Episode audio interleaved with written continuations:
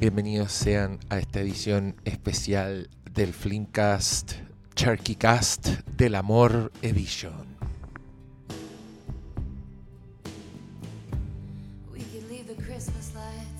Bueno, este, la idea de este programa es que los acompañe, que los alegre, que, que, piensen cosas buenas, eh, happy thoughts, eh, las weas que hacen, que, arreglan. ¿Qué película había que pensar weas bacanes para volar? En Peter Pan. En Peter Pan. ya, eso. Esto es este programa, así que por eso esta música.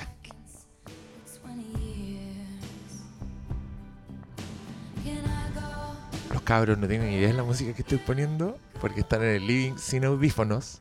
y, tenemos un nuevo modo de panel ahora. Y no saben que estamos escuchando la magia de Taylor Swift. He hablado con Taylor Swift Bueno, cabros, eh, este es un programa sin pauta en particular. Solo yo echaba de menos a, los amigos acá y creo que estamos todos un poco con los nervios crispados, eh, con el ojete apretado, viendo lo que sucede en nuestro país, en nuestra ciudad, lo que están haciendo nuestras autoridades, eh, que es, es peor que Thanos. Ni Hay que decirlo. Son lo peor, weón. Me estáis weyando todos los días. Es una weá tan terrible que nosotros dijimos, weón, ¿sabes qué? Juntémonos, mantengamos el espíritu. Este, este podcast, ¿sabes lo que es? Es cuando en The Matrix Reloaded van a, las cadenas culiadas de los de lo humanos y los locos hacen una fiesta de trance, así sudando agarrando, como lo. Eso es. Esta es la celebración de la humanidad. y qué mejor que esta musicalización.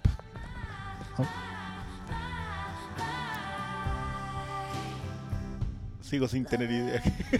bueno, ya vas a ver. Eh, ah, ah, Pero es una, es una buena forma para salir de este agujero, considerando que yo me siento como. ¿Te acordáis cuando salían como películas los hermanos Badilla y vos decíais, no hay forma en, que la caguen de una peor forma y van y la hacían. Bueno, esta weá es lo mismo. Tú decís, no hay forma que los hermanos eh, fachitos la caguen y ahí, una tras otra, tras otra y siempre es peor. Así que ah, yo creo que hay formas. ¿Cómo? terminó cuando los babillas dejaron de hacer películas o se escondieron. Terminó con la acusación constitucional a los vadillas. Aprobada en comisión por 5 votos a cero. Oye, conche tu madre, la cagó. este el, el, los vadillas de la política. Eso, eso, eso nos tienen ahí. Sí, y, han participado las mismas personas, la Javier Acevedo. la, la, Mariana Alvin hace de la mamá cuica. Aquí no son hermanos, pero son primos. Oye, weón, se nos metió un manifestante acá. Cancelado. Oh, ese, Carol Coreografías, weón. Qué, qué, terrible que, que, te agarren así de refilón. como que te pegó el parachoque de un choque. Weón, se lo merece tanto ese weón. Es tan ordinario, es que de verdad fueron años acumulados de furia, weón. Y, y, ahí yo creo, yo creo que a la gente le cayó la teja. Yo creo que todos se dieron cuenta de uno, oye, este weón se la está llevando pelada. Totalmente. y, ¿sabéis? Cuando yo terminé, hoy voy a decir una weá terrible, pero yo, eh, los auditores me conocen, saben que ahora soy un osito panda, pero no siempre fui así. Y cuando yo estaba en el colegio, era de los hueones maricones que hacía bully. Era, yo era un bully, era un hueón pesado, y creo que era un mecanismo de defensa, porque era gordo, entonces era blanco fácil. Entonces yo me transformé en un hijo de puta con mis compañeros.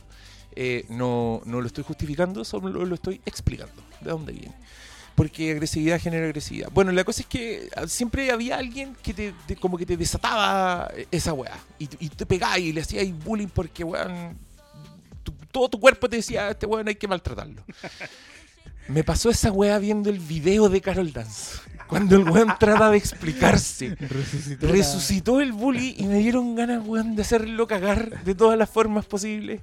Porque no podéis ser tan penca de hacer esa weá. En verdad, las weas que dice, parece una wea escrita, así, parece una wea que haría Ricky Gervais, como ese tipo de Carol Dance personaje.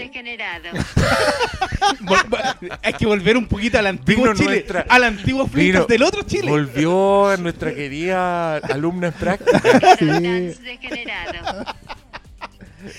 Estamos volviendo al, al Flimcast del otro Chile, el que me... Puta que- que, penca. Carol Dance, weón. Me alegra tanto que hagan las weas que están haciendo con Te ese cuento algo, algo que voy a confesarlo. Te compra películas. Yo no tengo idea quién es ese weón. Nunca lo he visto en la Nunca he tele. visto Mira. nada de él. Ya, mira, yo te voy a explicar. Este weón es como Rafa Araneda Begins. Ya. Ya, es un weón igual de nada. Un weón tan nada que te genera como Uncanny Valley verlo. ¿Qué vos decís? Esta- este weón es un humano, pero sus emociones, sus reacciones Este loco- parecen algo programado.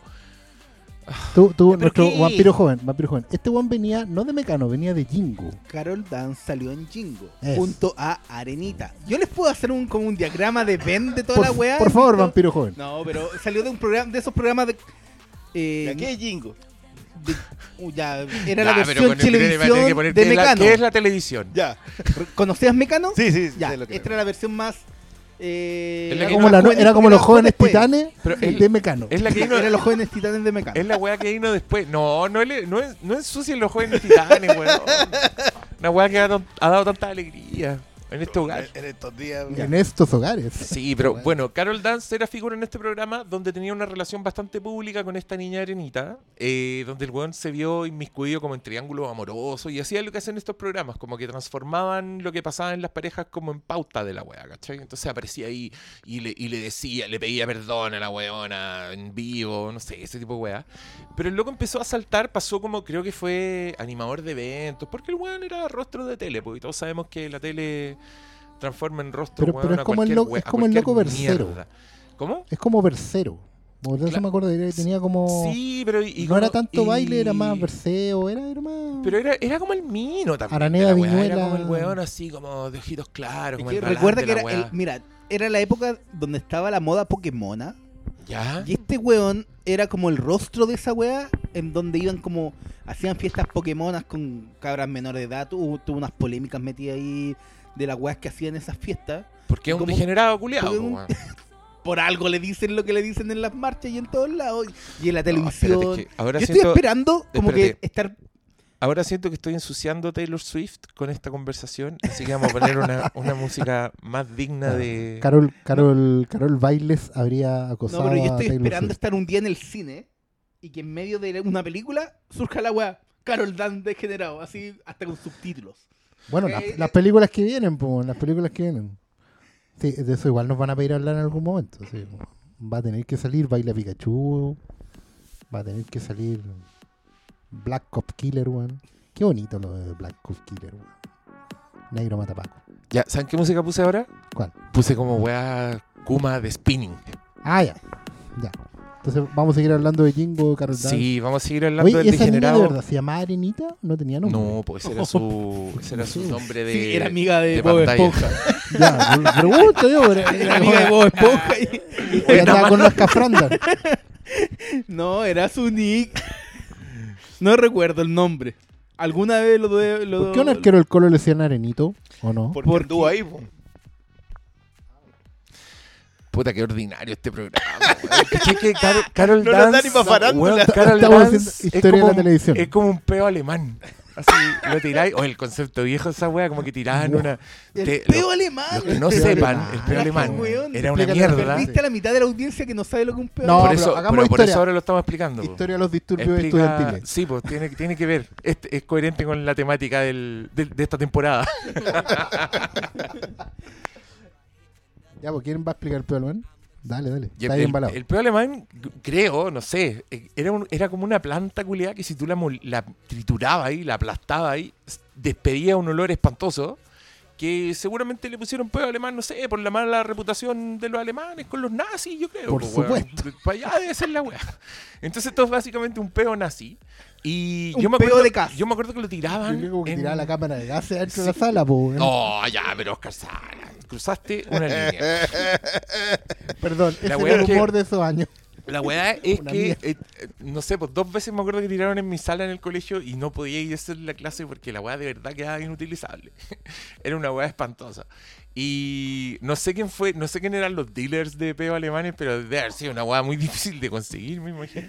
Bueno, Carol Dance es el peo alemán de este capítulo, que lo está pasando todo, porque en verdad el weón es muy ordinario, pero lo que me da risa es que ahora está como en la etapa más madura de su carrera porque el weón ya está en matinales, ¿cachai? O sea, Hace ya como que rato, pasó a, la, a las grandes ligas. Del, el weón en la teletona, don Francisco, le dice Mario. Ah, ya. Tiene esa medalla. Ya pasamos a ese. Y, y como hacían tanto enlace desde el matinal donde está el weón, empezaron a aparecer personas que, sabiendo para el programa que era, gritaban weas atrás como ¡Chupa la Carol Dance! y la wea ya empezó a aparecer en pancarta. Al punto de que el weón hizo el ridículo más grande de la historia haciendo un video tan penca que no se puede creer. Eh, bueno, eh, me alegro que la funa a ese buen penca se haya hecho presente. Yo creo que si, si, es- si este movimiento de Taquito se echa Carol Dance, ya merece estar en la historia para siempre. Yo, yo creo que así, así como haciendo el análisis de como, como panel, digamos, de- del famoso video este, de paréntesis dura lo mismo que un, que un capítulo de una serie de una sitcom. Dura 22 20 minutos, minutos. dura 20 minutos porque el ¿Ah? weón se ama, pero al mismo tiempo tiene cortes cada 3 segundos para darle coherencia a la weá que el weón está diciendo. Claro. Está tan editado que le, le meten hasta las preposiciones al weón, ¿cachai? y, y es horrible, es horrible. Es un, es un intento de réplica de estos videos de YouTube que van cortados, entonces como... Te, veis como a Germán Garmendia, weón. ese No, estilo- pero weón, llamaste, llamaste al de la productora para que te editara el video, lo escribiste, lo, produ- lo, lo produjiste, porque, el weón en un minuto llama por WhatsApp a personas que le han dicho degenerado en internet. Y en un minuto humilla a una porque la, aparece la mamá del, del weón que le dijo degenerado en internet y dice algo como, oye, yo voy a retar a este cabro porque anda diciendo weá y, y yo a ti te quiero mucho, Carol Dance. Y el weón deja la escena completa y, y no se puede creer. O sea, weón, Ricky Gervais envidiaría el cringe que produce este video. En una, en unos, en una weas que no parecen para nada editadas y ni guionizadas. Y. por- si tuviéramos programas de comedia buenos en este país, habrían hecho una parodia de esta weá el mismo día que salió y habríamos sido todos felices, weón. ¿Dónde está nuestro Steven Colbert por la chucha? tenemos Ay, Carol. Dance en la tele, weón, ganando millones de pesos y no tenemos ni un Steven Colbert. ¿Qué, qué weá? Bueno, Es una de las tantas cosas que está mal, po. Pero no se va a arreglar en esta pasada. Yo creo que es una de las cosas, porque, weón, de verdad, perdón que hablen de Steven Colbert, pero yo, yo no era fan del weón hasta que. eh, puta, me van a tirar la música de dinastía, pero en verdad, les juro que es, gratis la weá. Yo fui al programa de Steven Colbert, fui de público, y vi a un weón tan seco en la weá que hacía, que el loco no tenía ni muela, era capaz de improvisar, se tiraba tallas en la weá, era un weón que sabía de toda la actualidad de Estados Unidos, que el weón se sentó, entrevistó a un político y el weón lo hizo cagar, o sea, le hizo preguntas que yo no podía creer que él estuviera haciendo un weón y que tuvieran ese nivel de conversación en la tele. Entonces yo me pregunto, ¿será porque no tenemos ese nivel de... de de, de escape, ese nivel de, de reflexión masiva que terminan pasando las weas que pasan? Porque las weones se los llevan peladas, porque no es tienen que nadie es- que los es fiscalice. buena, es súper bueno lo que estáis planteando porque efectivamente es, es bonito igual eso porque lo que está pasando, par- particularmente el tema de la tele, porque la tele venía en crisis hace rato, ¿cachai? Por múltiples factores, la tele abierta, digamos, chilena, está en crisis hace un buen rato. Crisis de audiencia, crisis de contenido, crisis de rostro, o sea, más allá de la talla, que Carol Dance llegue a nivel de decir Mario, es porque de verdad no hay nadie más que se suba en ese escenario. Oscar, ¿Cachai? todo terminó ese trágico día en donde don Felipe Camiroaga pasó a otro plano existencial. Pero bueno, ¿cómo va a ser el único? ¿Cómo va a ser el único que genere este país? A mí me, me- me gusta porque igual en este momento como que están apareciendo los hueones que, que sí tienen cosas que decir. Pero tú, ha aparecido este señor Stingo en todas partes. De 31 minutos, yo no puedo dejar de pensar en 31 minutos. No, No hay caso, no. Yo sé que ha dicho guas bacanes, pero no puedo dejar de pensar en Bongo Stingo. Pero yo veo, pero he yo he visto los clips que suben y, y está bien que haya weones así, que aparezcan, porque en Chile yo siento que el, el weón que se hace famoso, el weón que le va bien en televisión es el weón que es nada. De hecho, por eso le va bien. Claro. Bueno, explícame quién es Rafael Araneda. ¿Cuál es su, cuál es su gracia? ¿Da- ¿Qué opina Rafael Araneda? ¿Cuál es su visión del mundo? Yo tengo ese El problema es con un- Diana Boloco. Es un Thunderbird. Por último, el Rafa Araneda es el eh, regalón de la suegra. Entonces es como que... Pero ¿por qué es inofensivo en el fondo? Porque No- es por no eso, es porque el claro. es pero- nada, pero- es porque es vain- vainilla. Pero es que, es que yo creo que los que llegan acá a algún lado son vainilla. Pues si, si tú te fijas, a ver, me van a perdonar, pero Felipito, que en paz descanse, llegó a donde llegó desde otro lado. Venía, el, el tipo venía haciendo, hacía otra cosa. Y de repente se empieza a encontrar con que le cae bien a la suegra. po. Y se vuelve el yerno de Chile, aparte de ser un eterno soltero. Entonces, Es, Em- que, fe- es que nadie podía domar a Felipito. no, el gran tiburón blanco sobrevivió por algo, no- pero llega un punto en donde yo miro al Rafa Araneda y, claro, y es insípido. Pero mira a Diana Boloco y digo ya, con todo el talento femenino, porque masculino hay mucho menos, pero con todo el talento femenino que hay en televisión, ¿cuál es la gracia de esta señora? Ser la hermana de. Porque Que elimináis mucho- ese pero a ver, Hay- perdón, no tiene una voz de animadora, no tiene ritmo de animadora, no es conductora, no es entrevistadora, no canta, ¿qué hace? Es que a lo que iba Seis. yo. Dale. tú, No, dale, dale. Bueno, lo que pasa es que ese modelo de tele, uno de sus grandes fuertes para levantar rostros era que los rostros trajeran auspiciadores. Porque el contenido de la tele, puta, desde los años 40, pero el Chile ha durado así por, todo el siglo, era que el programa se paraba si tenía auspiciadores, básicamente. Y los auspiciadores pagan nada, pues. Los auspiciadores. El modelo antiguo de auspicio es el que el, rostro no, no tiene idea política, es neutro, tampoco tiene opinión de ningún otro tema, ni religioso, ni de fútbol, como se decía antes. Entonces el auspiciador le paga a ese bueno. A Diana Boloco era buena para los auspiciadores. ¿Cachai? No sé por qué. Porque llega un momento en que. ¿Por qué venía haciendo crisis la tele? Es porque en algún momento la lógica esta del auspicio asociado al rostro y toda esta lógica de, la mesa familiar, que cada uno tenía su puesto cubierto con la, con la nota del auspiciador y, y la cuota de programa, se empieza a dar vuelta porque uno se pregunta, ¿qué es primero? ¿El auspicio o el contenido? ¿O lo que te pide la gente? ¿Es lo que, lo que te pide la gente, es lo que le das o al revés? ¿Cachai? En un momento la gente se empieza a dar cuenta que no le gusta lo que está viendo en la tele, dejan de sintonizar la tele Y ¿Cachai? tiene que cambiar. y la tele tiene que cambiar, pero la tele en vez de cambiar como que empieza a darle lo que supuestamente la gente está pidiendo. Pero a la gente no le gusta lo que está pidiendo, es como... ¿Cachai? Que Claro, porque ese- la es tele entró en una crisis... si- si eso, eh, yo, yo con eso puedo, puedo lidiar, pero mi tema sigue siendo... es- En serio, estamos en el 2019, lo que, tiene, lo que dice el Diego tiene toda la razón. Ya llegamos a un punto en donde el consumo... A nosotros siempre hablamos de que el consumo de la televisión, nosotros no somos el grupo objetivo. No, no lo somos. O sea, No, es verdad. Rock and Pop murió como canal de televisión porque por muy cool que fuera de, eh, ese remedio de chincolajote que era Planceta, eh, no nadie. Da menos de un punto. do- Claro, entonces, puntos. si no te ve nadie, nadie te sigue. Y yo digo, perfecto, puedo entender que a la gente le gusta esto otro que yo no, no lo... No es de mi gusto. Morandé, por ejemplo. A mí Morandé no, no me gusta, pero puedo entender por qué a la gente le gusta. Pero no puedo entender por qué les gusta o siguen a alguien como Diana Loco. Es que claro, es la lógica es la misma con Morandé. O sea, un loco, ella consigue auspicio, lo gestiona ella misma porque a lo mejor los conoce, ¿cachai? Y luego uno dice, bueno, Ahora, ahora tampoco, tampoco pensemos que la siguen más que está ahí. Claro, es que ahí es donde yo voy. ¿Cachai? Alguien y- la coloca. Y, y- y lo que yo creo que pasa con Diana Boloco, y creo que pasa con la televisión chilena en general, es que se busca no ofender.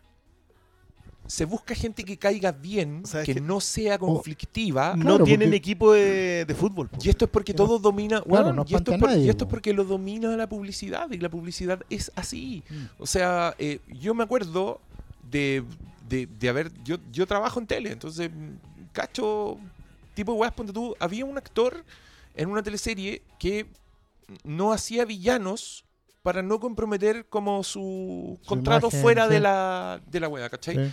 Y eso no creo que sea weá de él, no creo que sea como... eh, creo que es la publicidad que es así. En está el minuto que contrato, tú, claro. Claro, en el minuto que eres peleador, en el minuto que podís presentar una imagen conflictiva, cagaste, ¿cachai? No. No. te van a poner en todas las pancartas porque quieren, quieren, quieren a Valeria Massa, quieren a, a, a, a weas así blancas.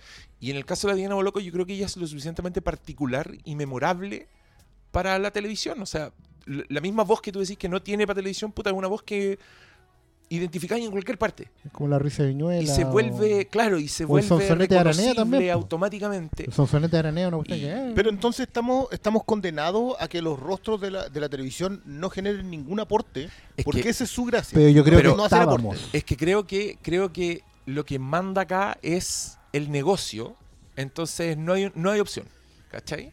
Porque pero pero cosas como la que están pasando ahora puede que den vuelta el paradigma. Yo creo puede que, que yo creo ahora que el, el weón vainilla tenga un rechazo de la gente justamente porque es vainilla o sea, y prefieren al señor Stingo. o sea, ¿cachai? ojalá dure, ojalá dure, porque en realidad igual Esta no es la siempre está primera la posibilidad. No, pero pero como se ha alargado, ¿cachai? Como ya llevamos semana 3, digamos. Y tú veís de repente clips de la tele y, y- y rostros, cuñas de, de- de los matinales y todo. Y te das dando cuenta que, que por una vez como que la, la pantalla está empujando a- al rostro y no al revés. Sí, es que yo O sea, creo que hay- igual hay- eh, lo que el, el gran cambio son las redes sociales, porque antes, si pasaba algo en televisión, ¿dónde lo conversáis? Si yo cuando era chico, ya en el recreo del colegio, y ahí quedaba. Pero ahora ex- existe un, un- una repercusión viral tan grande que weas como la de Carol Dance pueden eh, Prenden, explotar por po, eso. Prenden. Y prenden, y, Mm. y prende lo de Stingo, y prende todo lo- todas las tonteras que Y, dicen claro. de repente en el, en el matinal del 13, Y te, ¿cachai? y te das cuenta que ya no podís cortar la cuña que te está dando el loco de la calle porque se nota que la cortáis. ¿cachai? Y la gente se está percatando de esas cosas y la gente se quiere escuchar.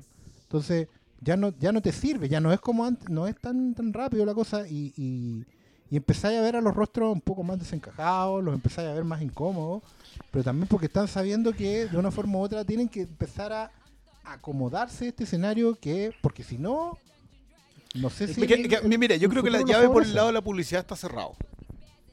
Si tú te fijas, hoy día tú te puedes meter un matinal y claro, son los auspicios que ya están, pero pero tú la- las parrillas de noticias están más cortas. Las parrillas de publicidad dentro de la noticia están más cortas.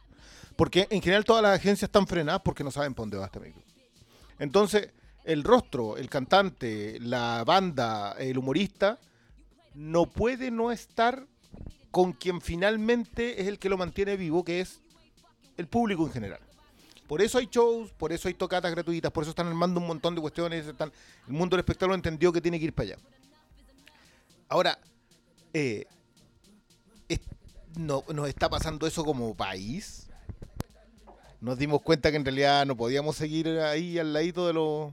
siendo insípidos al lado de los que se ponían en la agencia, ¿cachai? Y tenéis que empezar a, girar para este otro lado.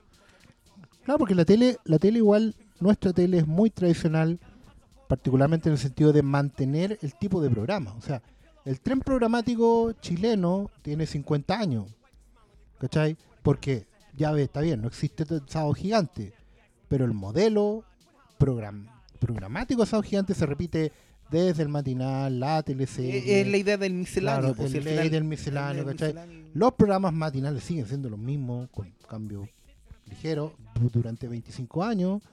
Eh, pucha, antes, bueno, pero todos estos, todos estos trenes programáticos se han ido descarrilando de una forma u otra. Incluso hoy día las noticias están volviendo a ser un poco más, más opinantes y toda la cosa, porque la gente, asumo que la gente está también criticando la tele en tiempo real, como lo, decía Paulo, y hoy en día no es tan fácil controlar la conversación a posteriori como, antes, como era antes, con la controlada a través de las últimas, ¿cachai? De la última noticia, o de las mismas pautas de los programas cuando comentaban el programa el día anterior, ¿cachai? Que era la lógica Sí, de siempre el lunes, era comentar lo que había pasado. Pero yo siento que eso lo fueron acomodando. hubo, un- hubo un momento en que tenía ahí, no sé, el de jueves, por ejemplo, fue lo más cercano que tuvimos a un análisis crítico humorístico del país. Sí, ¿Y cuánto duró el de jueves? ¿Tres años? tres años. Y sí, claro, porque se fue Claro, te- son, estos temas como explosiones que tenemos de repente. ¿Cachai? Como el primer CQC, que era una explosión de algo diferente dentro del tren y que impre- impresionaba un rato, pero obviamente como toda Porque era la Argentina. digamos. Claro, pero después de toda explosión se disipa el polvo y nada. No, no Pero, queda nada, ¿cachai? pero yo, yo siento que el, el- el modelo de televisión que tenemos igual hace súper difícil la existencia de alguien como Colbert. Yo ahí, ahí lo veo mucho más complicado. No va a salir alguien que arme un late o un show de sketch basados en lo que fue Plan Z en un momento. Si Plan Claro, Z porque era súper crítica so- social, había un montón de marcianos, demócratas cristianos. Claro, lo, lo han intentado, pues, pero lo han intentado en lugares como VIX, ¿cachai? Exacto. como en la periferia de la televisión que tampoco tiene tantos recursos y, y finalmente no, no lo ve tanta gente, pero pero sí, pues pasa esa weá. Yo, yo he estado... Es que igual han sido días en que uno repiensa todo. Ya la televisión es distinta, te das cuenta de todos los baches. No sé si les ha pasado que están viendo tele y de repente dan tandas comerciales y sentís que son de otro mundo. O me pasó el otro día escuchando radio porque te ponen publicidad que Sí, está po. armada, campañas que están Mm. armadas de hace tres semanas, entonces te aparecen señores hablándote de seguro automotrices. De- Y de- vamos a hacer una pausa porque llegó alguien.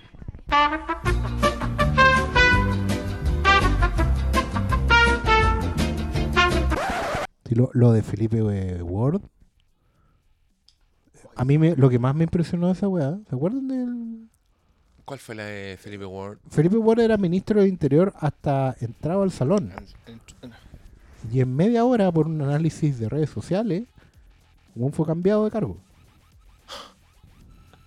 O sea, nosotros sabemos que las redes sociales tienen el peso que tienen.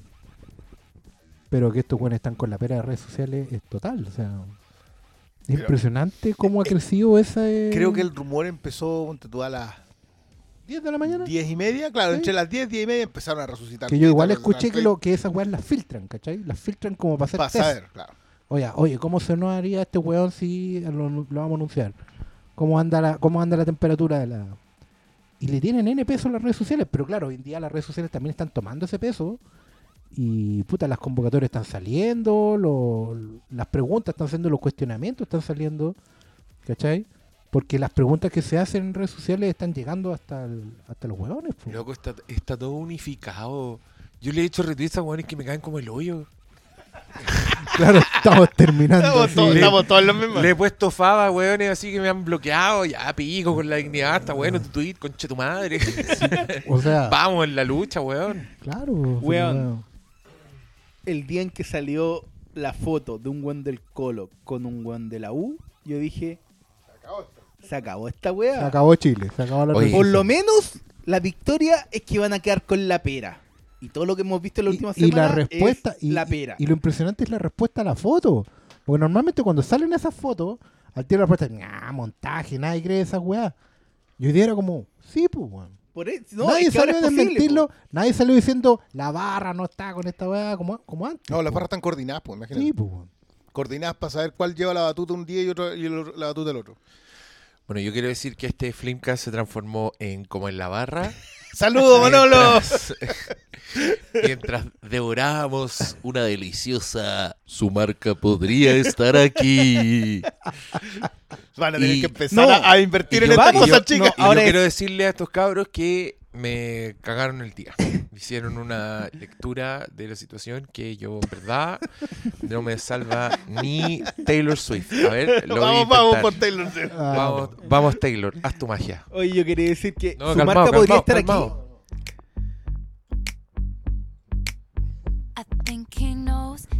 Ya, lo estoy sintiendo. Está entrando en mi torrente sanguíneo. Ya, optimismo. Llegó. Ya, di. aquí. Ah, no, que su marca podría estar aquí, pero primero vamos a revisar su grado de amarillismo.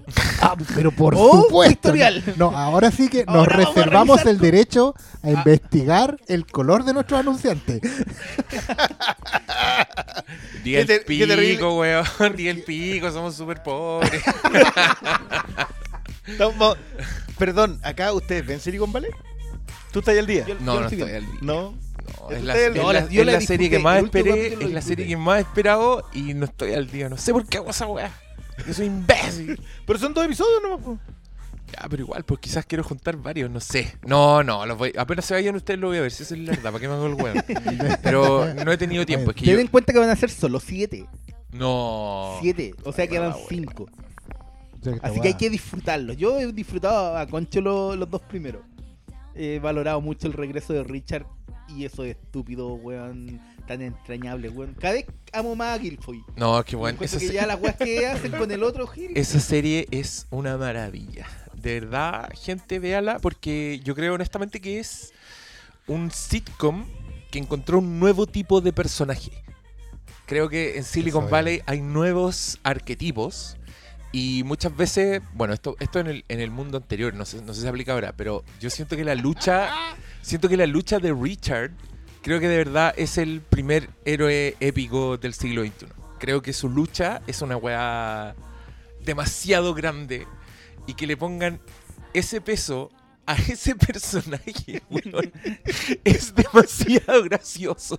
muy Mike, yo creo que. Mike Judge, en verdad, esta es su, es su creación, es su obra maestra. El buen que hizo Beavis and Butthead, tú, ¿qué Office está Space. haciendo Richard? Richard está peleando contra el modelo. Está cambiando el modelo. Richard está luchando solo contra todos Contra los todo. sacos de wea que son dueños Pero- de todo. ¿Cachai que se pegaron el salto? Porque antes era Juli. Juli era como la. Era la representación de todo, sí, de pues, toda Juli la igual era, maldad. era englobado, era el Nolan, Sor- el Nolan Sorrento de la wea. claro, pero ahora no, po. En la nueva es explícito contra quiénes. ¡Oh! No, si se tiraron, ¿no? El- el- la Ya, escena bueno, del- amigos, el programa Hasta llega luego. hasta acá. Necesito un momento a solas con mi televisor. ¿No les pasa que de repente uno a- a la frase se está repitiendo harto? No, nadie lo vio venir, nadie lo vio venir. Pero tú em- empezáis a ver en, en, en las películas, en las series, hasta en las animaciones, que se estaba metiendo ya este, este, esta batalla, se anunciaba por todos lados. O sea, llega el momento de hablar de Fury Road. Porque- ¿Cuántos Qué minutos cuando Qué película visionaria, concha tu madre, weón. No porque haya comenzado ahí, pero es por poner el ejemplo que todos tenemos más fresco. Ya tenéis un tipo que es un outsider que no, no es solo que venga a cambiar el mundo por su rareza, sino que viene a intervenirlo derechamente y, y a plantar un- una, una raya en la arena hace mucho- y darlo vuelta. ¿cachai? Y como que todos los géneros, hoy día a propósito de eso salió una, una declaración de Bong Joon-ho por Parásito, película que algunos han visto acá en sala de cine. Aplique dinastía. Pero, pero la, la frase era muy decidora porque era, era una impresión muy, muy honesta de él como realizador. Decía, la frase va más o menos así, dice, eh, en Parásito traté de retratar una situación puntual de la cultura coreana. Algo que nos está pasando como coreanos, por así decirlo. Pero voy viendo que la reacción en distintas audiencias del mundo, asumimos Europa, Asia, América, es la misma.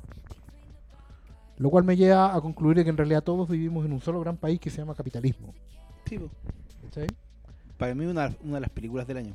¿Cachai? Pero, pero eh, después ustedes están viendo Silicon Valley y hacen la lectura de, de- de esta épica que no es por conquistar a la chica o no es por eh, co- encontrar un lugar en tu clase o en el mundo, ¿cachai? Así como el príncipe que descubre su destino, ¿cachai? No son épicas de héroes manifiesto, no, son, son épicas de, de ir contra el sistema, pero a nivel basal, ¿cachai? Y, y como que está ahí, o, o nosotros estamos viéndolo porque lo tenemos fresco y estamos viendo esas lecturas. Esa- ese es el caldo que a veces tengo hoy en día, ¿cachai? Si no- si O sea, yo ahora por lo que- nos está pasando empezamos a ver toda la tele con otro ojo y todo el cine con otro ojo. Es que sé que, por ejemplo, yo creo que igual calza justo lo de Silicon Valley. A mí, desde que comenzó este estallido social, me costó mucho volver a ver algo. Si no eran las noticias, Claro, como que... era, me costó mucho. Onda, el primer capítulo de Watchmen me costó en exceso verlo. Onda, no porque fuera malo, sino porque mi estado anímico no era el, no era el mejor. Otro punto, yo estaba justo, me pasaron como el videojuego más esperado del año, El Death Stranding. el Death Stranding. Y era con embargo, ¿cachai? Y me dijeron, ya, hay, hay que terminarlo, era como la... Y justo pasó esto. Y me fue imposible. Me costó demasiado terminar. avanzar. No, sí, ya No. lo terminé y subí la reseña. Ya. Pero me fue una, de las co- no, no logré tenerlo como para el embargo, pero fue porque me costó mucho eh, ade- adecuarme, más allá de que el- hasta el propio videojuego yo le encontraba un- algunos nexos con, con lo que está pasando en Chile, ¿cachai? Porque habla de una situación poca- posapocalíptica en donde los muertos...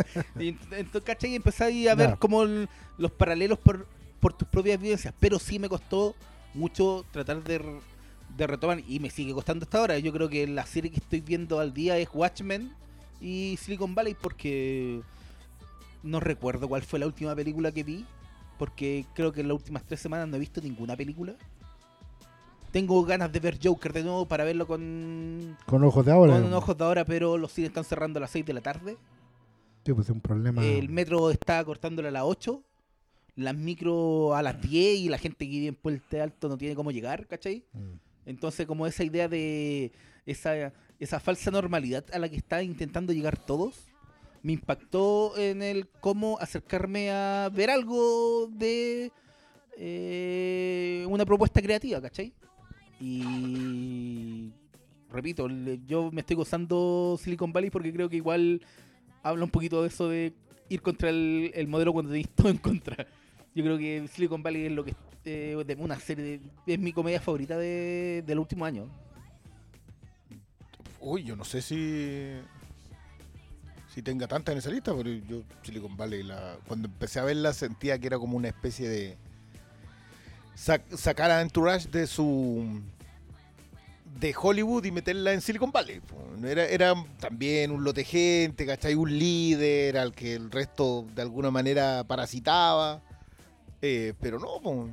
yo, yo la- esta idea de, de este héroe con síndrome de impostor que va creciendo y va creciendo y va creciendo hasta que empieza a asumir quién es, que es lo que, es lo que termina pasando en la última temporada, eh, te empiezan a caer muy bien independiente de lo mal que le salga todo. Es decir, Además, hay que aplaudir el, el oficio de Silicon Valley porque yo, de verdad, pocas veces había visto personajes en tantos problemas tan rápido a propósito Y- de cualquier cosa. y tan terrible. Onda, weón, lo rápido que se desarmaba el equilibrio en esa weá de Todo. serie. Era como, tenían un respiro y retrocedían siete pasos, pues, weón.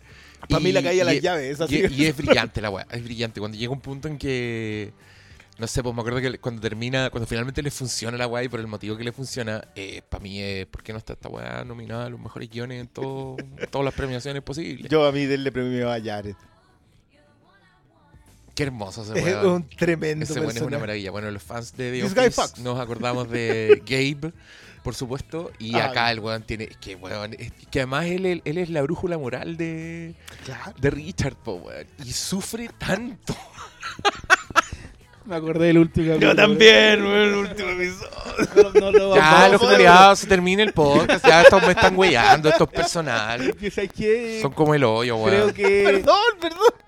No hay mejor momento para ver Silicon Valley que ahora, Sí. porque por un lado igual... Ya basta, weón. No, yo, yo, yo he Edad. vuelto a, a reírme, que algo me estaba costando mucho.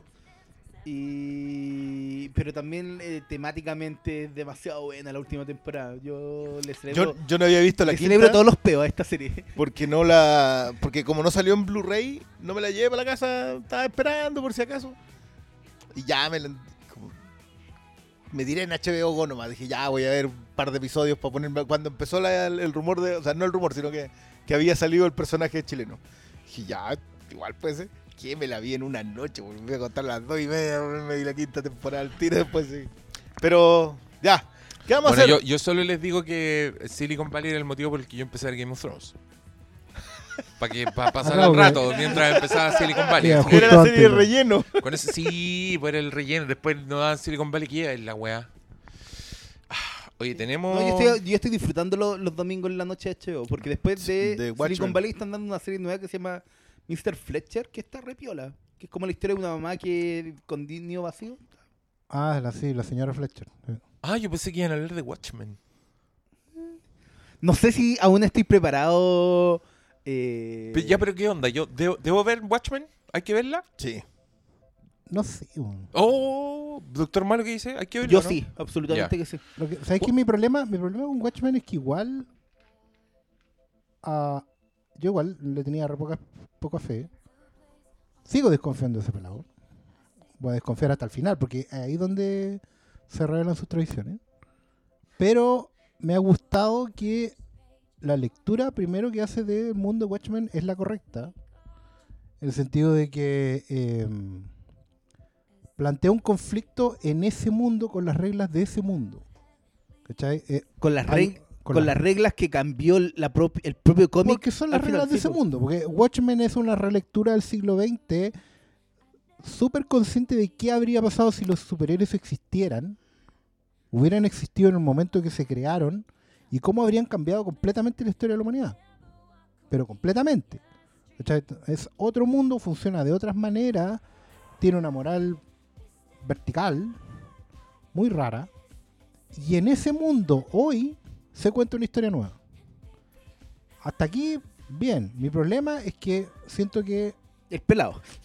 No, no, pa- particularmente mi no, porque en realidad esa lectura igual es mérito del pelado y de la gente que trabaja con él, probablemente, pero, pero está leyendo bien Watchmen. Mi problema siguen siendo los easter eggs, weón, todas las señas de Watchmen que me la hacen tan hermética. weón. Pues yo gocé mucho el tercer capítulo, que creo que es, medio- es bien pivotable en ese sentido. Pero, weón, los que leímos la weá nomás entendemos. ¿Es bien qué, perdón? Es muy hermética la weá. No, pero dijiste es bien No, pero el capítulo, el capítulo es pivotal porque el- Ah, básicamente pivotal. Ah. ahí deja Ahí- claro ahí para pone la- dónde va la weá. Esto es. Sí. es O sea, yo creo que si eres como...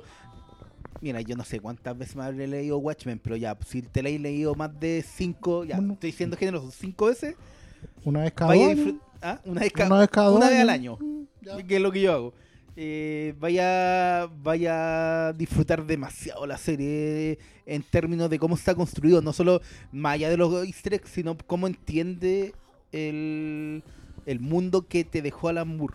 ¿cachai? Oye, pero ¿qué es? ¿Es una secuela? ¿Es, Es, es una secuela del cómic. del cómic? Pero Sí. no es directa. Crea un nuevo mundo con nuevos Pero personajes. entonces tenéis que leer el cómic para entenderla. No, eh, el tercer episodio no entendí la mitad del chiste. Yo creo que sí. haber- Claro, ese es el problema. sin haber es, leído el cómic. ese es un poco el problema la ¿Y weá. por qué hacen esa weá? Es ¿Sabes que- qué creo yo?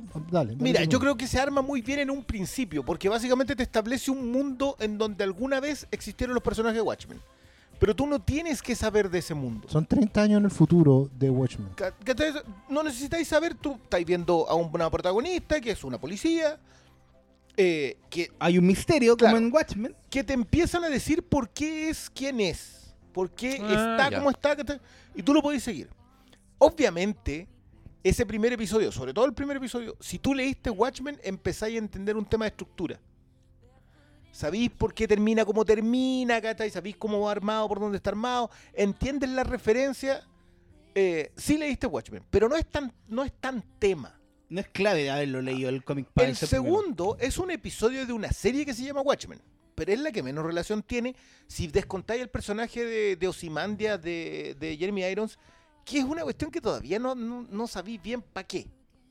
Ahora, esta serie es más farguista que la cresta. El tercer episodio tiene un arco fargo completamente. Ya, retírense. Ahora tengo que ver dos series. Que No, que ahí la vendí. No, no, no, es que, es que lo tiene. Pero parte por ahí, pues weón, ahorramos lo que Aparte que siempre está la como- Jean Smart. Nah, ya. No, no, sí. Ya, váyanse, culiao. Pero, pero, claro, te está choreando. Puta, si se está choreando Fargo. Oye, esa, esa wea sí, ah, si chorea mucho Fargo me voy a enojar, weón. No, es que, es que, mira, Solo Fargo Oye, chorea a que- Fargo. Es que, es que ¿sabéis cuál es el problema? Que Fargo igual tiene cosas del- de la forma de narrar de Alan Moore. Tiene la Eh. visión de mundo de Alan Moore. ¿Sí? Claro. Pero no porque lo busquen a Alan Moore, sino que porque probablemente comparten el diagnóstico Tienen de la referente. humanidad. ¿Cachai? La Las vi- comiquitas le han hecho tanto daño, la- cabrón. no, la visión, de, la visión del mal como una fuerza que, lo, que nos rodea y nos penetra a todos. Ya, pues también Está está en covers. Fargo, está en Fargo y está en Watchmen. Claro, y está, y narrativamente también tienen ciertas coincidencias. Noah Hawley igual tiene, tiene esa- ese, ese tema de grande, Oye. ¿Legión? Bien, gracias. Ah, ya, vale. No, Legión, Legión es una novela gráfica tapadura que se lee cuando Cuando hay una compra nomás. Después uno la compra y cuando en el momento adecuado, ahí lo lee. Loco, a mí nunca se me va a olvidar ese día que yo fui a la band premier de Rápido y Furioso 8. Fury ¿Fue el 8, último? Fury ¿Furio 8? 8, sí, por Fury 8. O Shaw. Shaw. No, po, de Rápido y Ah, Furioso. ocho. Oficial. Furio ocho. Esa fue la 8. Salí de esa weá, que tiene una escena en que los weones saltan de auto en paracaídas. Y llegué a mi No, casa a- Autos con a ver paracaídas. el capítulo 7 de Legión. Y mi pateadura de cerebro me duró como hasta las 3 de la mañana, weón. Estuve así, pero bueno, es de verdad uno de los momentos más satisfactorios en televisión que he tenido Recordémosle a en la mi gente y vida. a mí cuál era el 7. Es que ahora me entró la 2 y el 7, pero el capítulo cuando se ponen los lentes, el capítulo de Leap, es cuando es, es- es la explicación, es el dibujo animado en la pizarra de la lucha de Charles Xavier. Y conche tu madre, la Eh, weá Es el bonita, episodio weón. que transcurre en tres centésimas de segundo. Sí. es el bolero de Ravel. El bolero. ¡Ay, el capítulo bueno, weón! Pero, pero ¿ese, ¿ese es el que empieza con la historia del conejo? Que empieza con la mm, con el personaje este del amigo de lo de lo de What We Do in the Shadows, hablándole a la cámara. ¿O es el Eh, anterior? No, ese es el anterior. es el anterior. puta. Ese es el anterior que en mi viaje por Legión, porque Legión es un viaje de la puta madre, en ese capítulo yo pensé seriamente en abandonarla. ¿En serio? Sí, en ese capítulo yo dije, ya, weón, en el, si en el siguiente no pasa algo que me haga seguir a estos personajes, me voy a enojar mucho. Y llegó el capítulo siguiente Y, lo, y y los weones me arreglaron retroactivamente el capítulo anterior. Automático, oh, los weones genios, weón, no. qué, qué bacán que naciera Nueva Jaula. Sí, po. Eh, ya, tenéis dos recomendaciones de ver. eh, No, pero es que, distintos- es que saben que sí, mucha gente ha pedido que recomendemos weas para distraerse y en verdad creo que hemos dicho weas así, filete. Bueno, Watchmen no sé, esa... esa- to- que- todavía, no tiene, todavía no tiene mi sello de aprobación. Watchmen, no son ocho episodios nomás. Ocho, creo. Es que, que igual hemos ido como. Ha sido una Nueve. serie muy de capítulo a capítulo. Yo, como que. Te, te va, va a ir sopesando y cambiando Es que un poco. yo te repito, Cuando fue Es rico ver series así. Sí. Sí. No, sí, a- le ayuda mucho el episodio a episodio. Netflix, ahí, Aprende. ahí no estamos contigo, lo siento. Excepto Además con que, sé Call Saul. que el, el- el capítulo semanal te ayuda a crear una conversación interna sobre lo que viste hacia el siguiente capítulo. ¿Qué te perdí en esa manía de la maratón? Yo, por ejemplo, no lo recuerdo. O sea, es que wea vi entre medio una serie de Netflix que salió hace poco que se llama Daybreak. Que es Ya. la historia de, Ah, ya. de unos adolescentes en un en un post-apocalipsis atómico. Ya. Y la wea está dividida como en. en- El en mejor post-apocalipsis, si me preguntas a mí. y están, están, Team post-apocalipsis nuclear. están divididos en, en como si fueran los colegios. Entonces están los jocks, están los más nerds, hay un grupo de, de gamers, ¿cachai? Y la wea es muy adolescente y como era tan liviana la, la pude ver, ¿cachai? Pero era tan desechable que el- la experiencia de la maratón No, la yo- creo- en, do- en dos veces. Yo creo que los de HBO son maestros con esa weá porque todos los que esperábamos capítulos semanales, Silicon Valley o Game of Thrones, mucha gente, de verdad, weón, esa hora tú la disfrutáis a concho y creo que mirabais la serie con una atención Sí, claro. que no le prestáis de otra forma. Y sabéis que yo resentí eso. Aquí viene, aquí viene otra recomendación encubierta. Porque me zampé como en dos días Barry. Ya. Y creo que. Y creo que me la farrié, weón. Creo que no era para eso. Porque la weá es demasiado buena. ¿Cómo se llama el, el capítulo 5? No sé. Si la vi como los hueones, así como Sí. uno detrás de otro. Sí. sin Es que- mirar es que para mí, internet. yo, sin yo ese nada. episodio lo vi a la 1 de la mañana. Había, visto, había dejado el 4 y el 5. Entonces, el 5 había dejado el 4 y el 5. Eh, y termino el 5 y lo vi de nuevo. Porque dije, no puedo creer lo que acabo de ver. Y si te lo viste en maratón, no podía apreciar eso.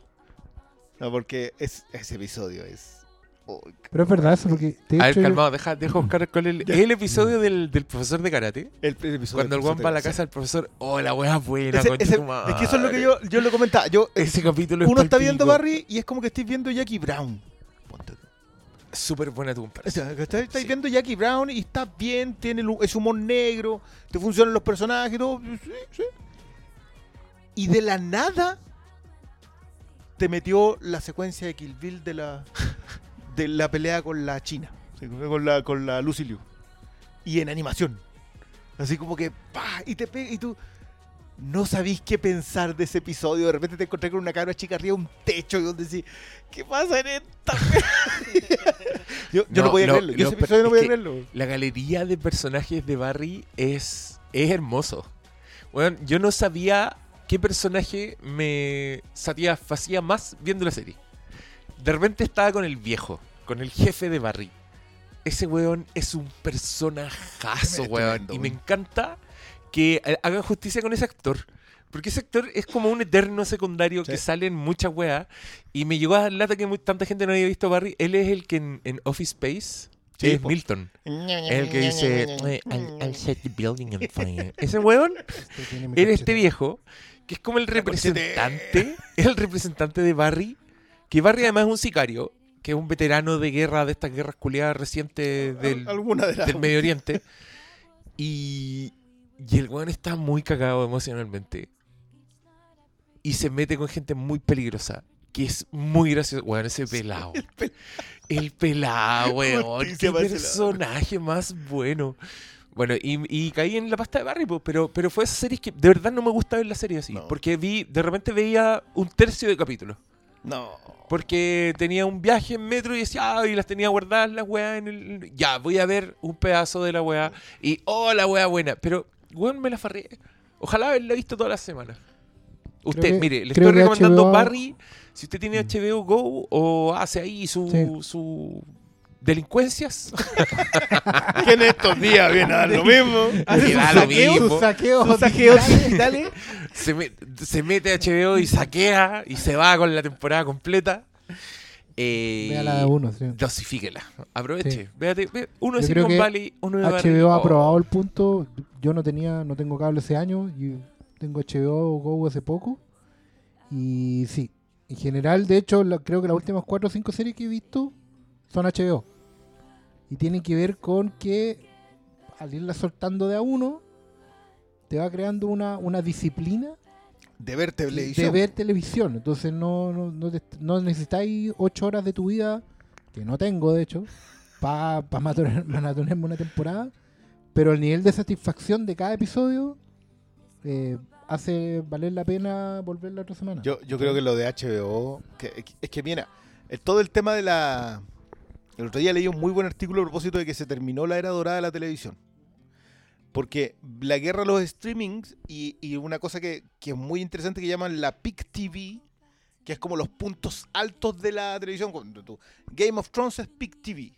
No necesariamente es una obra maestra, pero hace que toda la atención mediática se centre en eso. Los, los Sopranos, Exacto. el final Y- de Breaking Bad. hablando de eso, decían, esto ya colapsó sobre sí mismo. O sea, nosotros estamos viviendo muy buenas series, pero llegó un momento en donde todo está... La que, la que destaca es tremenda. Y luego yo, con excepción, con la, con la dignísima excepción de Fleabag, que está que es BBC, es Amazon acá en América, pero es BBC originalmente, es The Deuce, Succession, Silicon Valley, Watchmen, son las mejores series del año. Y tan piola. Watchmen está teniendo un poco más de atención. Pero Porque Silicon- Watchmen, porque po, es. Watchmen, pero Silicon Valley no está recibiendo las flores que, que debería recibir. Sus hechos no habla nadie. O sea, yo sí, mira, sí sé que sus hechos es Tonto Navi con Jale, está bien. Está bien. Yo, no, no es una serie que vería por otra razón, pero puta, el, el- el- el primo se merece un póster. Alguien, alguien dijo que si yo tenía un póster del primo, y sí, yo tenía un póster del primo. ¿Quién es el primo? Es que el, en Succession llega un perno, así, pero que, que lo contratan porque es el nieto del hermano con el que se armó el imperio, pero un tipo que ya se, se autoexilió y, vive así como en Canadá, lejos, que es el... Ah, el papá de Babe. ¿Cómo se llama? El papá de Babe. De Babe. Cromwell. Eh, Cromwell. James Cromwell. El papá de Babe. Así le digo yo. Eh, Era el padre. papá eh, Era, era el padre de Babe en, cierto sentido. eh, Bueno, usted, usted, no sé, usted sabe las relaciones que sean con los animales. Él, eh, por- con el Brian Cox, son hermanos. Y este otro como que es el nieto y es un... Es un wea, pero bajo, bajo cualquier Oh, estándar. Brian. Y es tremendo personaje el, eh, el, el- ¿Cómo se llama? Primo de Joe, no me acuerdo, ni me acuerdo. el Ya, ¿recomendada también Succession? No? Succession, The Deuce, The Deuce, yo terminé con el corazón ya, pero basta, Si po, weón. empecé Ya, a repasar, hay que ver. Ya, Sí, y esas son las que las que están ahora, porque de antes, para la gente que puede que todavía no la hayas visto, está Chernobyl, está Years and Years, ¿cachai? Eso, vean Chernobyl estos días, weón. Les va a hacer súper bien. No, no, no. Years and Vean Years, and Years. No, no, no, no, no. El ahí, el o sea- holding Flimcast no recomienda el visionado ni de Chernobyl ni de Years and Years. No, Years and Years, quédense hasta el cuarto. Black Mirror, eh, capítulos selectos. Capítulo selecto. Pero no, váyanse por este otro lado mejor. Yo digo Legión, Ah, entonces tampoco Deuce. Barry, Silicon Valley, Watchmen y ¿cuál más dijimos? Y Succession. Succession. Ya, así que Pero distráiganse Watchmen, por ahí porque ¿puede ver el primer capítulo de Watchmen en este contexto? No, tampoco. tampoco No, recomendada. no, no. Tampoco, puta la wea ya. Índice de Igual. recomendación bajó. Mundo- no, al doctor malo no le hagan caso porque su nombre es doctor malo. Dele nomás para adentro. Oye, ya, dijimos que el Charquicast iba a hacerte preguntas. Sí, hemos no, pero yo, ta- yo también quiero decir que yo me he encontrado disfrutando bastante las películas de animación. Creo que es un escape aún mayor si el escape es visual, es, Sí. es- es de universo completo. Entonces, desempolven sus copias de... Ah, ni siquiera tienen que desempolvarlas. Sáquense Spider-Man Into the Spider-Verse o váyanse por Toy Story 3, que es una maravilla. Vean Coco, weón, qué hermosura. Eh, es, es bonito perderse. Re- Me, me encontré como pegado viendo, bueno, hasta el, el menú culiado que se despliega automáticamente en Netflix, en intensamente. Fue como, Ah. "Ay", me quedé así mirando la weá. Así que Sí. esas ah, Y- son recomendaciones. de Igual este yo, tipo. yo añoro. Ojalá que pase luego un streaming donde estén los Looney Tunes clásicos, weón. Yo quería pegar. Yo te recomiendo mucho la película Looney Tunes Back in Action del señor Joe Dante porque es una preciosura. Yo vi esa película y dije, oh, Joe Dante, still got it. Sí. Además que actúa ese, ese encanto de mujer. ¿Ustedes se acuerdan de. Dharma y Greg? Sí, pues. Ese sitcom Sí. donde actuaba una señorita Gina Elfman. Gina Elfman. Que, ¿Por qué Chucha no fue la nueva Jennifer Aniston, weón? Era, era adorable la weona. Quizás, ¿qué pasó? Es verdad. En Bueno, un momento De, estaba. de hecho, a mí me extraña la- mucho porque ella venía justamente de este grupito de personas que se junta con Tom Cruise y la Elizabeth Moss. Y yo pensé que iba a tener una mejor carrera justo por ello. A lo mejor renunció justo. ¿Era cientóloga? Bueno, ni ¿Pero por ella. qué me piensa tú que-? Ah, pero yo no te lo estoy basureando. No, yo a lo mejor que se por eso- Yo que la Salió- quería tanto. Pero es que a lo mejor se salió Oye, justo. Elizabeth Moss. Nada, me cae mal esa weona. ¿Por qué? Porque vi la película donde la weona tenía un mono. ¿Cómo se llama esa película, culiada loca? Un mono. El weón que actuaba como gorila en la galería. Y Elizabeth Moss actúa. Ah, ya, todo el mundo sabe de qué estoy hablando menos estos weones. ¿Cuál es esa, weón? Que actúa como mono en la galería. Y ninguno con teléfono para buscar ni MDB. No, se pasaron, weón. No, estamos. estamos- Briones, Briones- hablando, Briones sí. te vaya a sentir muy mal cuando, cuando te. Rise. No, No, que, no, que va va a salir y me, y me voy a acordar al tiro. No, eh, ella no sale en High Rise. Creo que sí. Puta, no sale a dormir tres veces. Oh, Como quizá- debe ser, po. Por salud mental. Yo sé que ni siquiera me acuerdo si películas que, en que haya salido ella aparte de nosotros. Sale, Se van a sentir súper tontos cuando les diga The Square. ¡Oh, cierto! el weón haciendo gorila en la galería de arte. galería. Y, No, ella está la vive, y ella- y ella con un chimpancé. Sí, porque tenía Y un- ah, yo vi esa película y dije, ¿quién es este ser, weón? Este monstruo. Y después la vi con El esa weá del Handmaid y dije, no, Ah, qué weá. y después Esta mujer vive en una pesadilla, weón. Obvio que es ci- cientóloga, weón. Entiendo por eso que no viste ni West Wing ni, Ni Mad Men. Men. No, chao, Elizabeth. No, igual quiero ver Mad Men. Pero Mad no, la loca a mí me Mad da. Men en la primera temporada se manda un papel así, pero de campeonato. Incluso cuando salió en As, yo dije, ya, y este es el, este es el monstruo de esta película, supongo. Horrible, weón. Debería ser la nueva Freddy Krueger esta weón.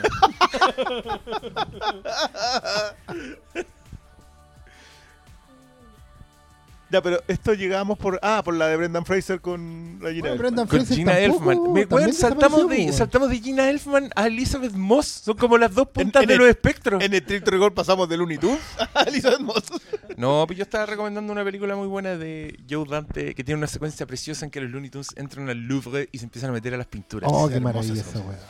Es una. Último disco de Jerry Goldsmith. Es una joya. Que tiene tanto. Yo sé que gracias Y a esa actúa el película. weá de Brendan Fraser, gracias a esa lamentablemente. película, ¿Timbraste? con, con- no, con mi hijo. Con, No. mi hijo con mi hijo fuimos a buscar un corto animado del año 30 y algo ¿Ya? que se llama eh, Me gusta cantar. No. A un matrimonio de búhos que son músicos doctos, conservadores. Él nacen tres buitos. Uno eh, cantante lírico, el otro instrumentista y el tercero cantor de jazz. Sí, y canta. Y, y la única Y canción que ponen en toda la wea es. Singa, que I es una weá de Al I love to Johnson sing, del año 20, weón. De como de las primeras películas con sonido. ¿Sabéis en qué, en qué película viene incluido ese corto en el material adicional? ¿Cuál? En la muy idónea para esos fines Happy Feet, Mira. Ah. donde Cultura- otra pareja de aves recibe al Mm. vástago con el talento equivocado. Esa película es una preciosura del director de una tal Mad Max Fury Road, donde tiene muchísimos paralelos visuales con Mad Max Fury Road. Es para cagarse la risa, yo sé que esto suena absurdo, pero háganme caso. Y acuérdense de la secuencia de la tormenta de nieve en que los pingüinos apenas pueden caminar contra el viento que tienen delante.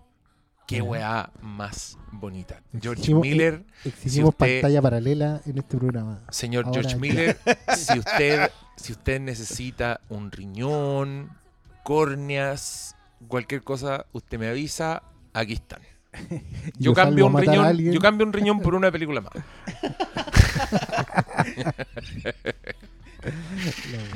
Ya, ¿hay preguntas? Ya, vamos con las preguntas. Puta que no puedo creer que no se acordaron de The Square. Weón, vos la viste en el Fantastic Fest. Sí, a mí me gustó mucho película.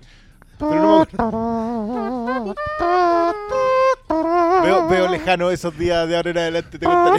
sobre, sobre todo con el dólar a, a 800 mil. 800, No. Nos Puta, cayó este- el estado de cuenta. Ahí la, No, la trompeta. pasada, ahí no. la trompeta se destempló así. Don, Don Mastercard me apretó así como una anaconda. ya, cabros, van a volver las rifas. Les decimos al tiro. Es un nuevo Chile. No, Cuando perdón, perdón. Yo, no, yo, cuando yo ustedes- creo ahora, ahora cuando ustedes vean a- aparecer la publicidad de la rifa, ya saben, Piñera culiao. No hiciste retroceder. Estábamos sincero. tan contentos con nuestros eventos. Weón, lo que ha costado hacer esa Oh. weá. Eso qué loco, weón. Ya, les decimos a la gente porque este yo lo Sí. voy a subir al toque. Sí, Sí, pero pues, claro, quedamos aunque ya almorzados. deben estar enterados, pero. Cabros, el sábado a las 10 de la mañana en el Cinemark Portal Ñuñoa nos vamos a juntar a ver Midsommar en una función especial para nosotros. Y después del visionado vamos a grabar el podcast ahí mismo con los asistentes. Este evento que nos llenó el corazón de alegría, de hecho el otro día una auditora nos recordó que en el capítulo de Hereditary, tú Oscar Salas dijiste, ojalá algún día juntarnos y ver películas solo con auditores del programa, porque seguramente estábamos hablando de lo penca que fue el público Una de Hereditary. experiencia. Que con Hereditary fue, La- lo- fue lo- donde nos, Ah, de- nos, fue- nos donde- patearon la jaula en No, Hereditary. es No, weón, weón, la- fue una- fila- una filas premier. completas de, de weones comportándose como si estuvieran en un after office en, en una de las mejores películas del año, váyanse a la mierda. Entonces, ese tipo de cosas vamos a evitar nosotros en este evento. Eh, mm, donde van a ir puros auditores del Filmcast y la sala está casi llena, ¿o no? ¿Quedan entradas? ¿Se pueden Mm. comprar más entradas? ¿O hay lista de espera todavía? La- Está la lista de espera. Mañana, yo creo que la- mañana jueves 7. Sí, no, pero 7. ya la lista está. La lista está lista para correr. Auditores, Pero yo los creo que van a quiero- quedar con cuevas. auditores los quiero mucho. De verdad, bueno, la gente llenó la, La- y- sala. Y, la gente que devolvió, algunos nos dijeron déjenlo para otra ocasión, algunos dijeron déjenlo de donación. Eso hay que agradecerlo. Ah, sí, yo quiero agradecer personalmente al joven que me mandaste hoy día el pantallazo, porque él dice que no puede asistir a la sesión, pero dona el dinero y lo dona específicamente al programa Siempre es Halloween en mi corazón, que es el spin-off que está disponible en su en su feed, porque esta weá no es democracia. Aquí nosotros tiramos nomás. Esta weá no es a la carta, esta weá es menú, todos los días. Eh, Si nosotros ta- tallarines, usted come tallarines. Y la gente que se tuvo que bajar, porque algunos que obviamente no, no quedaba Que, tan weón, fácil. tuvimos que cambiar la weá dos Sí, veces. Si este es el segundo Mira, cambio. digamos que cuando iba a ser originalmente, culiao, nos llegó, También. nos llegó un mensaje de un auditor de Antofagasta Oh, que había pagado hasta el avión para venir. Oh, qué dolor. y weón, cuando pasó esta weá, yo lo primero, lo primero que pensé fue en él. Dije, movimos la weá, chucha madre. Bueno, él podía todavía en la noche del 7. Oh, y ahora cagó para Ahora siempre. ya no puede. Puta, Ahora está escribió, la- amigo. También lo dijo así. Pero yo le dije, va a haber otra. manda el Vamos a volver a nombre. hacer las cosas en las noches. Manda el nombre, te vamos a dar un saludo especial en el programa. Vamos a hacer que todo el público asistente te aplauda. Eh, bueno, Para pero que te den más ganas de haber estado Claro. Yo corrí la lista hoy día y va a depender de la lista espera, pero puede que queden cinco entradas con suerte. Pues yo no, yo creo que más que eso no. Oye, pero que este, este es el peor anuncio de la No, historia. no, no, no, esto es un muy buen anuncio. menos Quere- vendedor Queremos de todo. decirle a todos los que Somos ya Immortal, somos Immortal Joe, cortamos el agua. así. Do not, my friends, become addicted to water. Eh, La wea buena, weón. eh, yo creo que sí. Pod- veamos, momento. veamos. Ya, ¿cuándo la iba a traer en 4K? Eh, ya, la otra semana la tengo. Con, con Ya. audio comentario. Ah, ¿Todavía tenéis la tele? yo quiero No, hacer yo no. mi. Ah. Yo quiero hacer- al doctor Malo le prestaron una tele que tenía su pieza parecía planetario la weá. Weón, Se la prestaron para hacer una 65 reseña. Los vecinos se quejaron de la luz. Pensaron que habían puesto un letrero de neón arriba del edificio. Ahí de, ¿por qué no nos invitaste a ver Mad Max Fury Road? ¿Tú por qué no íbamos a tener que acostar en tu cama al lado tuyo? Porque no tengo reproductor 4K po, y no tengo. Pero Ah, eso la tengo, la tengo, la eso tengo en era 4K. solucionable. el Briones se lo echa al morral y cabalga hasta tu casa, weón, en Es tres cierto. minutos. No, yo tengo, de, de hecho, yo tengo en 4K. ¿Te Porque viene, viene el pack po, que te- Ah. que, te, compré a ti. Ya, más te encima. tenéis el. Tenéis el pack, tenéis todas las weas en Octane. 4K. No, no, la- Tiene solo la 4. la o sea, cuatro. perdón, Fury Road. No han Tiene Fury Road en 4K. Blu-ray, en 4K y en Black and Chrome. Y en Black and Chrome 4K. No, en Black and ¿No? Chrome normal. Eso Ah, falta. Es- sí, es un. Eso falta. A diferencia de Logan, que sí lo sacaron en ambos formatos. Ya, ya estamos divagando de nuevo.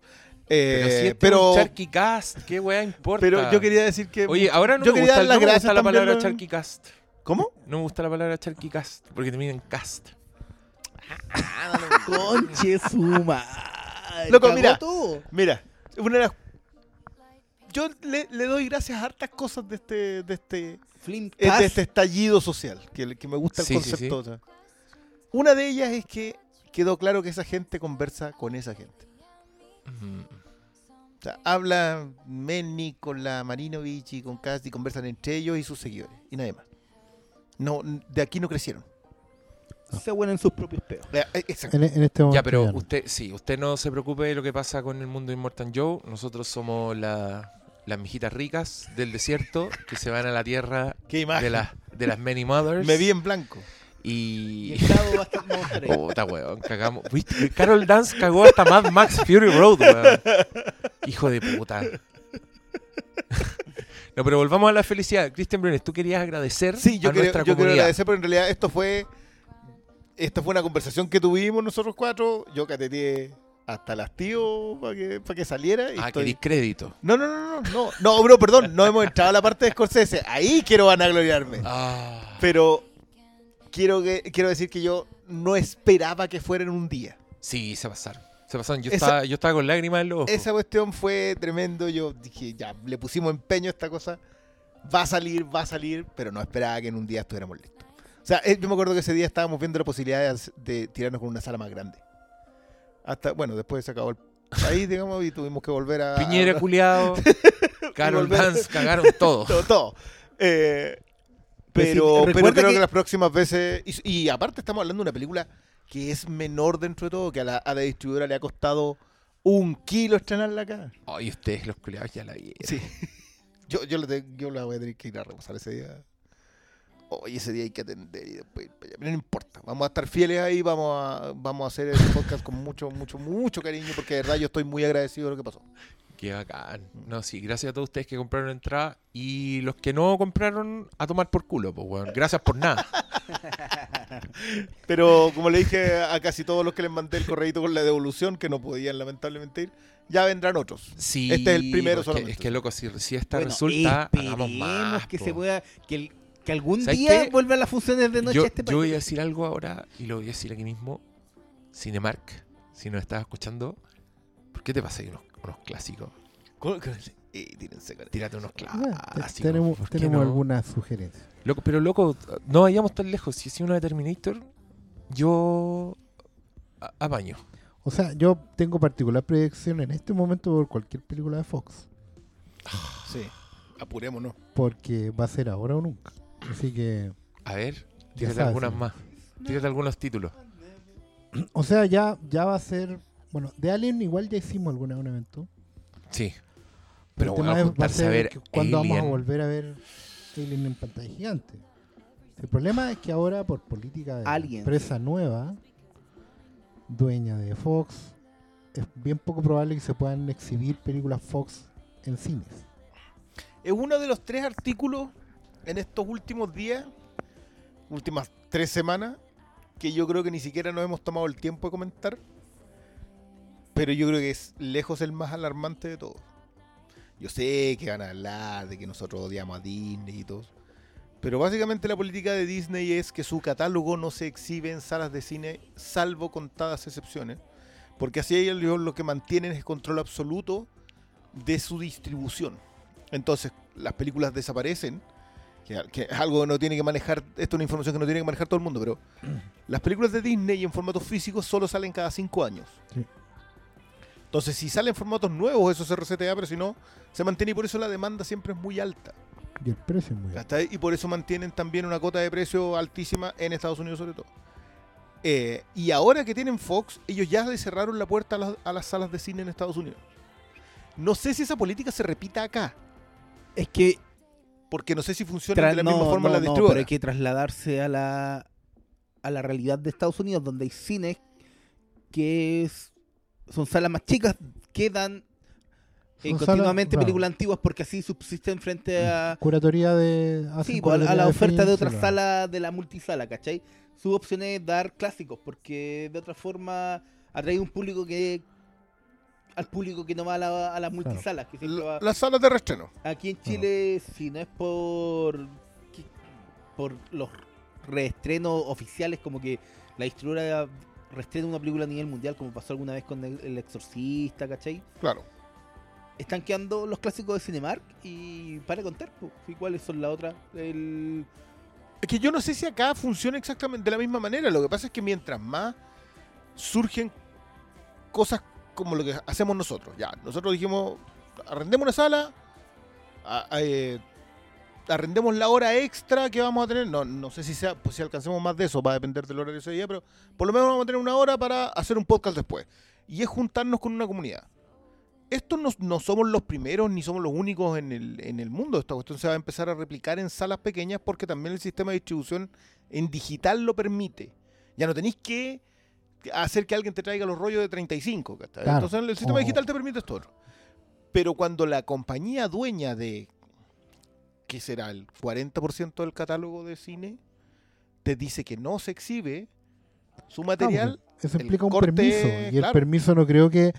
A lo mejor sí, no se sabe. Pero si hará excepciones con países que no sean Estados Unidos, yo creo que no. Eh, eh, yo tengo un- Sí, yo, yo le tengo un poquito de fe. Ellos, ellos son, son más laxos en sus políticas hacia afuera. Acuérdate, por ejemplo, que ellos es muy raro que saquen packs en Estados Unidos, Pero pero acá sí fuera sí sacan. En un, te Sí, reempacan eh, eh, cosas. Sí, el problema es que en Estados Unidos es donde se exhiben, no sé, po, la remasterización así a toda zorra, salen primero allá, po. Ya, pero, pero es que Disney no hace eso. No, O sea, todas esas remasterizaciones cuando sacan una cosa nueva de Kubrick o un 70 es que milímetros esas no de... son de Disney, po. No, pues, ninguna son de Disney. En general, todas esas cosas las hacen otros sellos. Sí, pues, lo- Pero, pero claro, los cines chicos en Estados Unidos entraron en una crisis más o menos fea con esto, porque les quitan un catálogo importante primero, le quitan mucha franquicia que es explosiva, o sea, no es que te quiten las duro de matar, las Alien y las Depredador, igual son igual o es un golpe más o menos. claro, películas de Fox. ya. Acaba de decir Alien, Duro Matar. eh, bueno, la- todas las sagas de Planeta de los Simios. ¿cachai? Nuevas y antiguas. ¿Qué más es Fox? Club de la Eh, pelea. Club de la Pelea. eh, Creo que eh, Rocky, y- no, ¿cómo se llama? No, la Rocky de- era MGM. ¿Ah? Rocky No, MGM, Rocky así que Sony. Rocky Horror Show, ¿cómo se Hor- llama? Rocky Ah, Horror Picture Horror Show, que Show. tiene cines que la transmiten así, la es permanentemente. claro. Pero es Fox, ¿o no? Sí, es Fox. Ya, ahí esa, es una tradición que todos los años están dando. Exacto. Entonces, ese, ese tipo de bloqueo va, va a pasar. El Matt Soler Seller escribió un artículo bien largo, no me acuerdo si salió en Vanity Fair o en, eh, o en la Rolling Stone. Era súper extenso sobre qué pasa con las distribuidoras. O sea, con la, no con la distribuidora, sino que con las salas exhibidoras en Estados Unidos a propósito de esto. Y es, y es un escenario complejo para ellos. No, ni nadie sabe exactamente qué va a pasar con las películas de catálogo más adulto de Fox. Pero por el momento la puerta está cerrada. Oh, concha tu madre. Loco, son, loco, son dueños de los Simpsons. Claro, Claro. pero el, el- el apartado Ah. televisivo eh, también es doloroso. No, pero es que me refiero al poder de franquicia. Claro. Onda, lo tienen todo. ¿Cachai? Bueno, perfectamente. Ponte tú que en un estudio de mercado salta que bueno, la gente quiere ver más películas de los Simpsons. De hecho, hace se que lanzar está. una. Pues está la idea de hacer una segunda película. No, lo leí hace menos de un año. No sé, Yo pero. creo que en ese tiempo era Fox todavía. Ahora no hay muchas ideas. o sea que, Pero claro, la, la Star Warsización de, de la weá, como Mm. esta, esta adquisición frenética de propiedades intelectuales, como que ya, ya se perdió esa guerra, porque los buenos tienen todo. eh, ¿Qué le falta a Jurassic Oh. Park y Volver al Futuro? Le falta, claro, pero Y, le, bueno, le las falta como- sede, le falta la periferia, claro. Es que claro, lo que te va quedando es lo que se ha situado como la vereda del frente a esta altura, que es Warner. El Warner es el del otro Anillo, gigante que tiene el. Señor de los No, pero, pero- pero ¿por qué le DC. decimos así como que sea fija? Siempre han sido rivales. O sea, sí, pero es que en algún momento esto no era vereda de al frente, era un pentágono la weá, porque tenía ahí, tenía ahí a Fox, a Warner. tenía Paramount, a Universal, que Paramount, tenía su peso, Paramount, y Columbia igual tenía su peso, y MGM. Eran seis en realidad. Sí. Eran la- las, seis, las seis grandes. ¿cachai? Yo tengo, yo tengo tantos buenos recuerdos asociados al logotipo de Warner que... O que sea, es impresionante cuando tú Sí. empezás a ver como los viejos estudios y sus logos, y empezás a ver los catálogos, y todos tienen un lugar en tu corazón. Entonces yo me había olvidado de Columbia, porque Columbia hace mucho tiempo es Sony. Sí. Pero empezáis a repasar Columbia. Columbia y tiene unos- unas películas de puta madre. Tristar, que era como Columbia, la es que claro, Columbia Pero por un momento TriStar era otra y después Sí, compró Columbia TriStar. Pero Columbia es la antigua, ¿cachai? Y Columbia tiene clásicos de cine negro, tiene musicales, tiene weá así. Uy, la- se me olvidó la noticia rebelde ahora. de- de- de- Hay otra propiedad Fox que pasó a Disney. po. Ahora son dueños de Julie Ah, Andrews. son yo los de Julie Andrews. Totalmente. Considera tú, o no, o sí, no. Esta, no. esta conversación interna No, de no, ha no, sido- no, es que estaba pensando esta en. Gollum, weón. No, No, pues, Shrek. es DreamWorks. Ya, pues DreamWorks es de Fox. No. No, DreamWorks Ah, tiene DreamWorks. contra, tiene arreglos. Ahora está con Universal. Ah, Ah, ya, ya, ya. Pero No, esos no, son. Pero no, tuvo son- un arreglo con Fox, po. Sí, pero O de distribución. Ah. Claro, el problema es que DreamWorks igual está como. Tiene arreglos de distribución. No, pero parece que ahora son propiedad de Universal. Es que sí, po. Sí. Vendieron DreamWorks animación, po. Claro. Eh, y- pero Claro. esos pasaron por Universal, entonces. Están en Universal. pero no, sí. pero eh, distinto a Illumination, que también es Que Universal. es el estudio de animación de. Claro. Que ahí es Ahora, el que le- al que le va bien. No, no, yo creo muy difícil que Disney llegue a comprar Universal. No, no, no, o sea, acá ya. Ya sería va- demasiado. O sea, ahí ya tendría que entrar la Fiscalía Nacional Económica. No, no, no, pero es que la, la absorción de Fox en realidad pasaba solamente por las franquicias Mm. y por eh, porque con eso quedaban inmediatamente en paralelo con Netflix. Claro. Por lo de Hulu, por... eh, Bueno, era Hulu, el Marvel. Studios. y- Sí, incluso como el que el catálogo clásico de Fox entra como por atrás. está ahí nomás. Estaba ahí, qué man. bueno que venga, ¿cachai? Pero. Sí, Bueno, ese era uno de los dos artículos, el otro es obviamente el de Scorsese, en donde... Esta polémica. Espero- Ya, espero que ya, ¿dónde- compartan ya, mi gusto por regodearme en ¿dónde esta el, ¿Dónde está el crédito? Tú querías crédito en esto. Eh, ¿Por qué? Yo no sé si leyeron el último, la editorial que mandó al New York Times haciendo la explicación. Por supuesto. Pero, vamos, pero vamos al, pero vamos titular gla- grande Ya, primero. el titular Vamos, vamos al clickbait. Doctor Malo nos va a. Scorsese, Scorsese dijo que las películas de Marvel no eran cine, algo que dijo este programa, más específicamente el señor Briones, en nuestro capítulo dedicado a Avengers Infinity War. Dijo que eran más cercanos al parque de diversiones. ¿Cuántas veces hemos escuchado ese término? Nosotros, este podcast? nosotros hemos utilizado fábrica de salchicha y parque de diversiones en más de una ocasión también acá. Parque de diversiones es cuando es positivo. Sí, Fábrica de salchicha es cuando es mala la weá. No, pero weón, ¿sabes qué? Yo igual encuentro que Scorsese no tiene por qué andar basureando los parques de diversiones. de entrada. Porque encuentro que esas weas son hermosas. Cuando entendís como que las weas tienen una dramaturgia y, y que, en verdad lo- los juegos son... Para mí, ponte tú, Drag Me to Hell es una película parque de atracciones. ¿Cachai? Una wea que tiene tal precisión en, tu, en la provocación de emociones que yo le veo a eso un, un valor en sí mismo. Un tal, creo que no cualquiera te hace películas parques de diversiones. Mm. Poltergeist es otra película parque de diversiones. Y en general todas las de Sam Raimi del, del género pasa es que el- hay, hay, un, hay un tema con la traducción del tono de lo que está diciendo Scorsese. Porque, Están todos con el particularmente- celular en la mano, quiero decirlo. particularmente, porque en la, bueno, la columna de opinión le permite ir punto a punto, es muy, es muy clara en su exposición. Pero el punto es que, básicamente, que es algo que nosotros hicimos en el programa, pero la gente no quiso escucharlo nomás. Porque que esto sea otra cosa no implica que sea algo malo. ¿Cachai? La valoración viene de otras partes. La, la valoración negativa del término. La cosa es, ¿cachai? Tiene una lógica, tiene una fórmula, tiene una estructura y tiene un objetivo también. Y ese objetivo ha estado en la industria del cine por mucho tiempo. ¿cachai? Básicamente lo que está defendiendo Scorsese al, al separar aguas es un, un arte y un producto creativo que hoy en día no tiene espacio donde tradicionalmente siempre lo tuvo.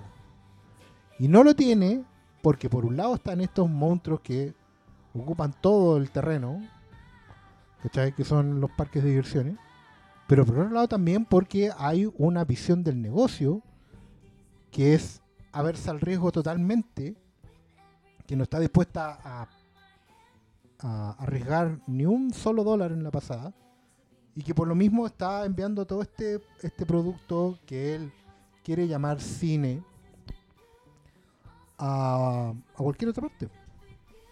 yo la, la primera declaración que fue una que fue una cuña que le sacaron a la entrada de, un, del- de la premier en Londres de Irishman fue Yo quiero saber quién fue el weón el de Empire. que se, que se vistió ese día, se bañó y dijo, voy a ir donde Scorsese a preguntarle por las películas de Marvel. ¿Qué le parecen las películas de Marvel? Y Scorsese dice, mira, he tratado de verla, lo he intentado, pero para mí no son cine. Y ahí yo creo que deja caer una bomba que a muchos les pareció esnovismo y que puede tener una cuota de eso también. Pero lo que hace Scorsese es colocar una cuña súper clara y muy nítida. Y bueno, y Scorsese también tiene tiene la capacidad de técnica y la cualidad humana para hacerlo, de decir por qué. Y ahí es donde dice el por qué y se explaya en el, en el concepto del parque de diversiones. Es básicamente porque le parece que están hechas con arte. O sea, entiende que los directores que la hacen son artistas, entiende que los actores que la hacen son artistas, pero establece que la mano de fondo no está pensada para hacer la transmisión de sentimientos, de emociones, de la cualidad humana del arte cinematográfico. Y esa cuestión fue, loco, fue, picó ají y lo tiró.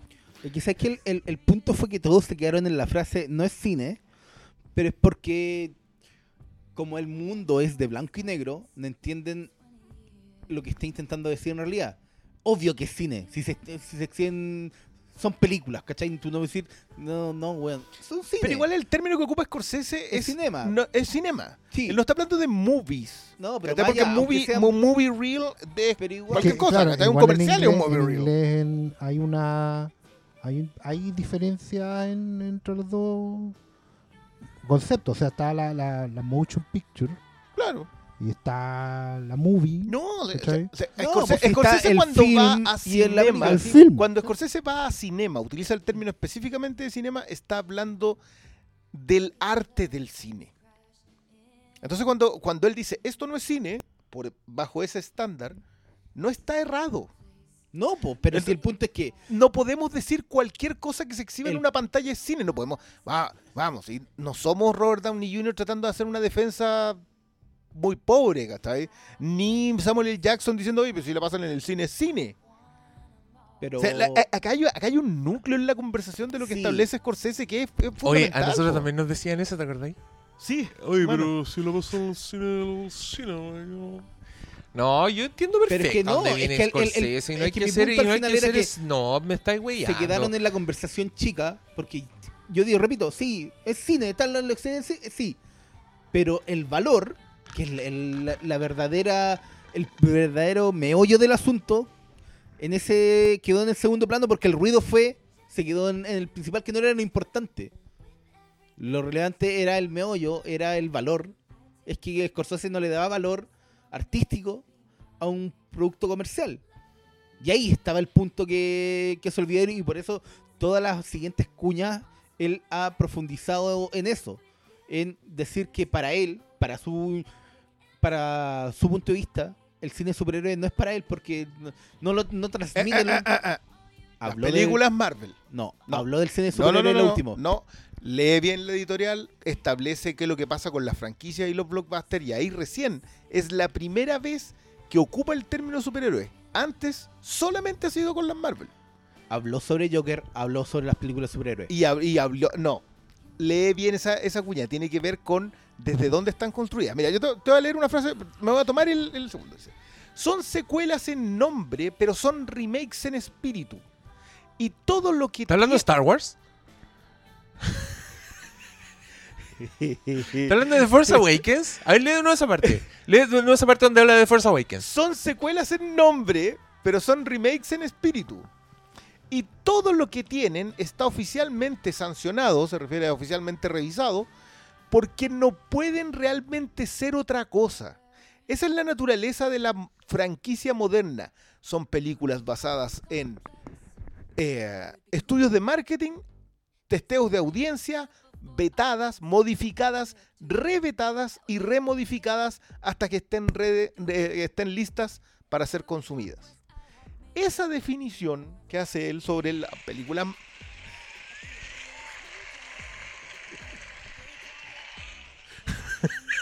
Gracias. Es que, weón, ¿qué- ¿cómo te enojáis por esa weá, loco? Es que yo entiendo el enojo. No, ya no. Es que creo que es de una claridad. No puede ser más clara la weá que está diciendo. Bueno, pero, pero yo, yo también entendí el enojo con Infinity War.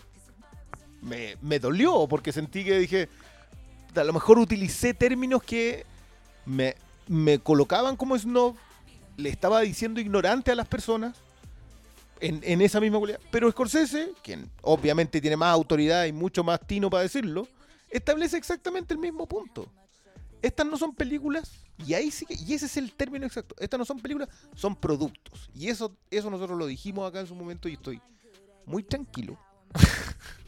humildemente vanagloriándome de ese hecho. Ya, pero para romper un No, poquito ese la capítulo, burbuja, ese capítulo respalda, es, respaldado por Scorsese. Me pero weando. Es como que tiene Scorsese Seal of Approval. es que habló de las películas de superhéroes específicamente porque no tomó el cargo de Joker. Ahora sí. Ahora Ya, sí, pues esa es la segunda cuña. No, no, Sí, pero pues, no, pero, tres veces. pero lo de los superhéroes, a propósito de No, eso, él habla del cómic. A él no le gustan los elementos del cómic que tiene el Joker, ¿eh? a propósito de historia de origen, y, y esa fue la razón por la cual él no quiso seguir con eso. Y, y claro, él explora que el, el- el concepto de la franquicia de superhéroes y habla también de la gran franquicia que es el gran problema que tienen. A ver, perdón, pero pero, Pero ¿cachai Martin que Scorsese justamente- ha hecho remakes. Pero caché que justamente lo que lo distancia de la película del Joker y lo hace perder el, el interés es el elemento producto de la weá. Exacto. ¿Cachai? Es cuando te salís de la historia para recordar franquicia. Es que piensa en eso mismo. En paralelo a Scorsese salió la cuña de Coppola.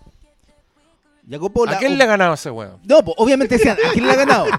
Y no recuerdo perfectamente cuál fue eh, la cuña exacta, pero en un momento habla de las secuelas.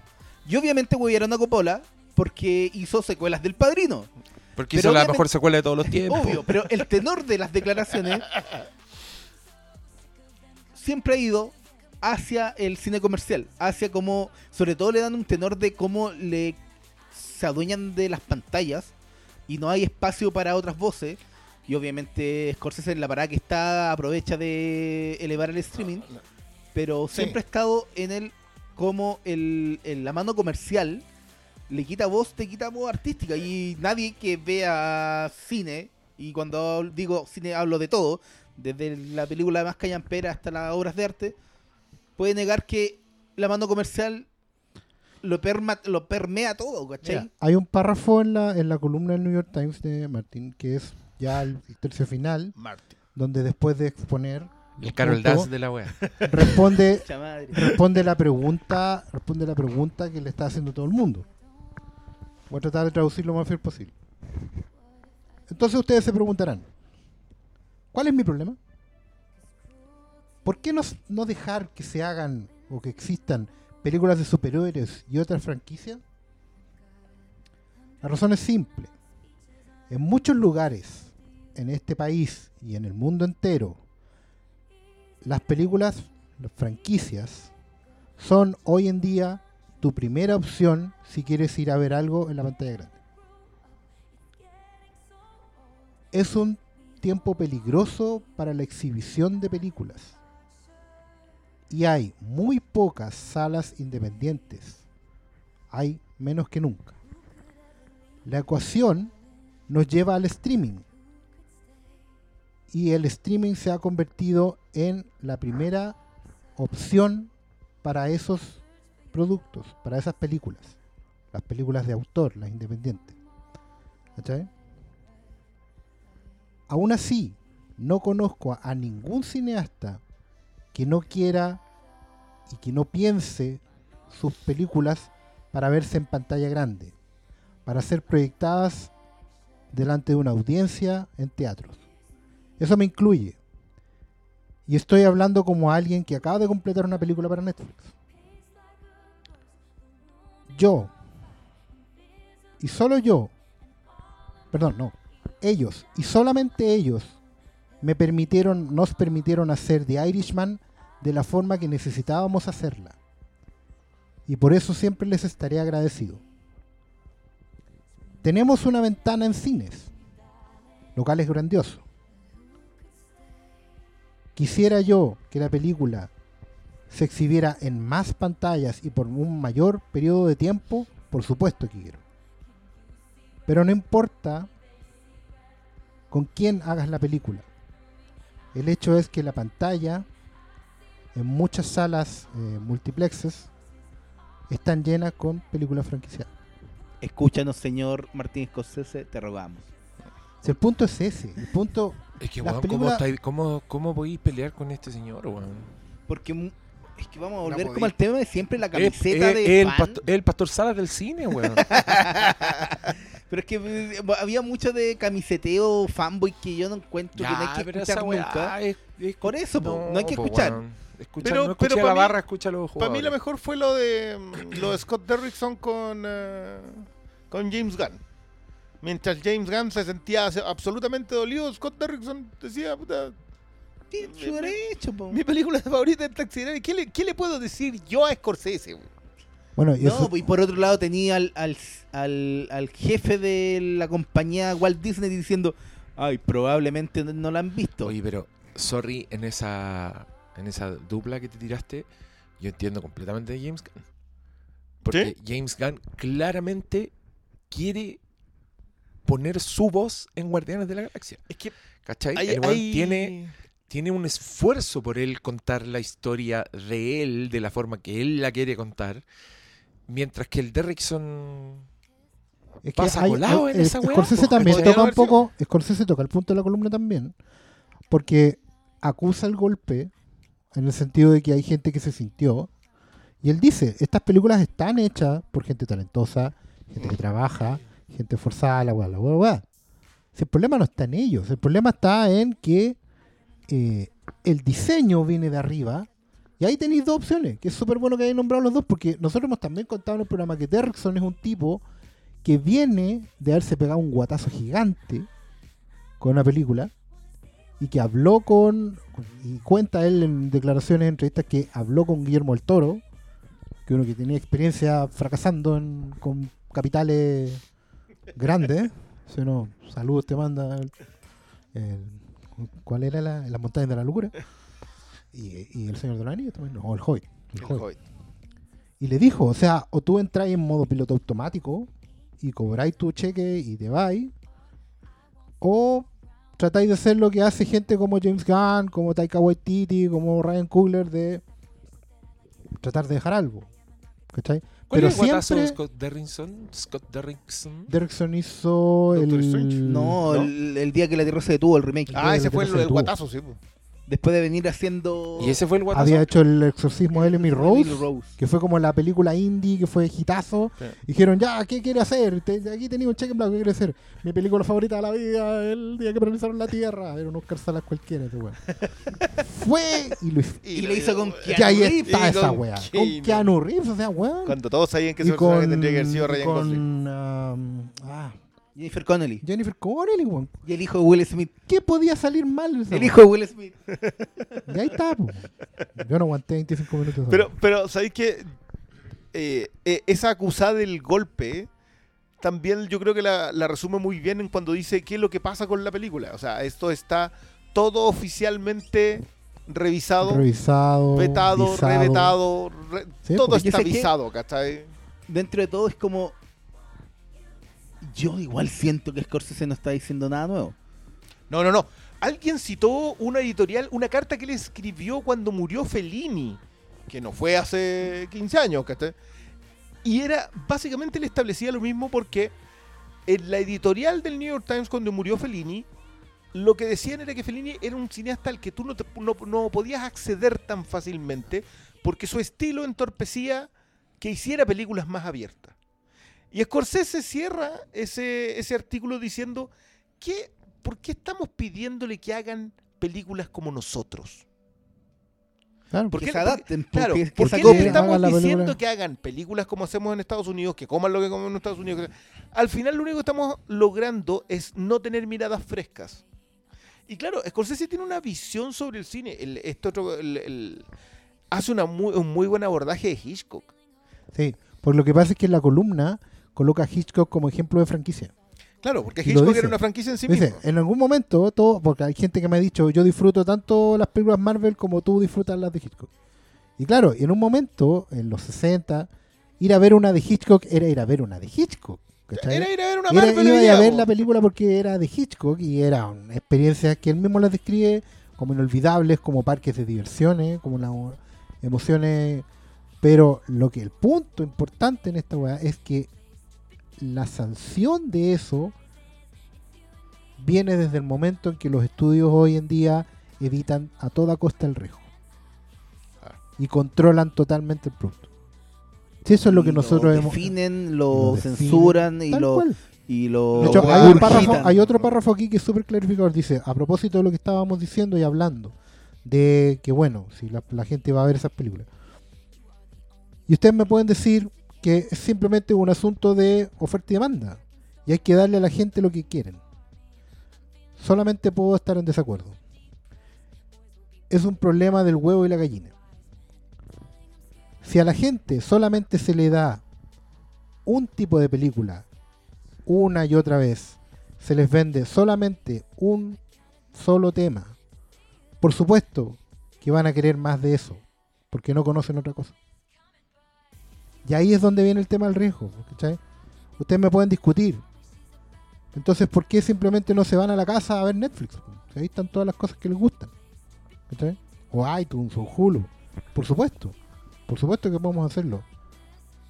Pero en la pantalla grande, que es donde los cineastas queremos ver que nuestras películas sean vistas. ¿Cachai? No en Netflix. O sea, ojalá llegaran a más lugares, ojalá en, me- en mejores salas.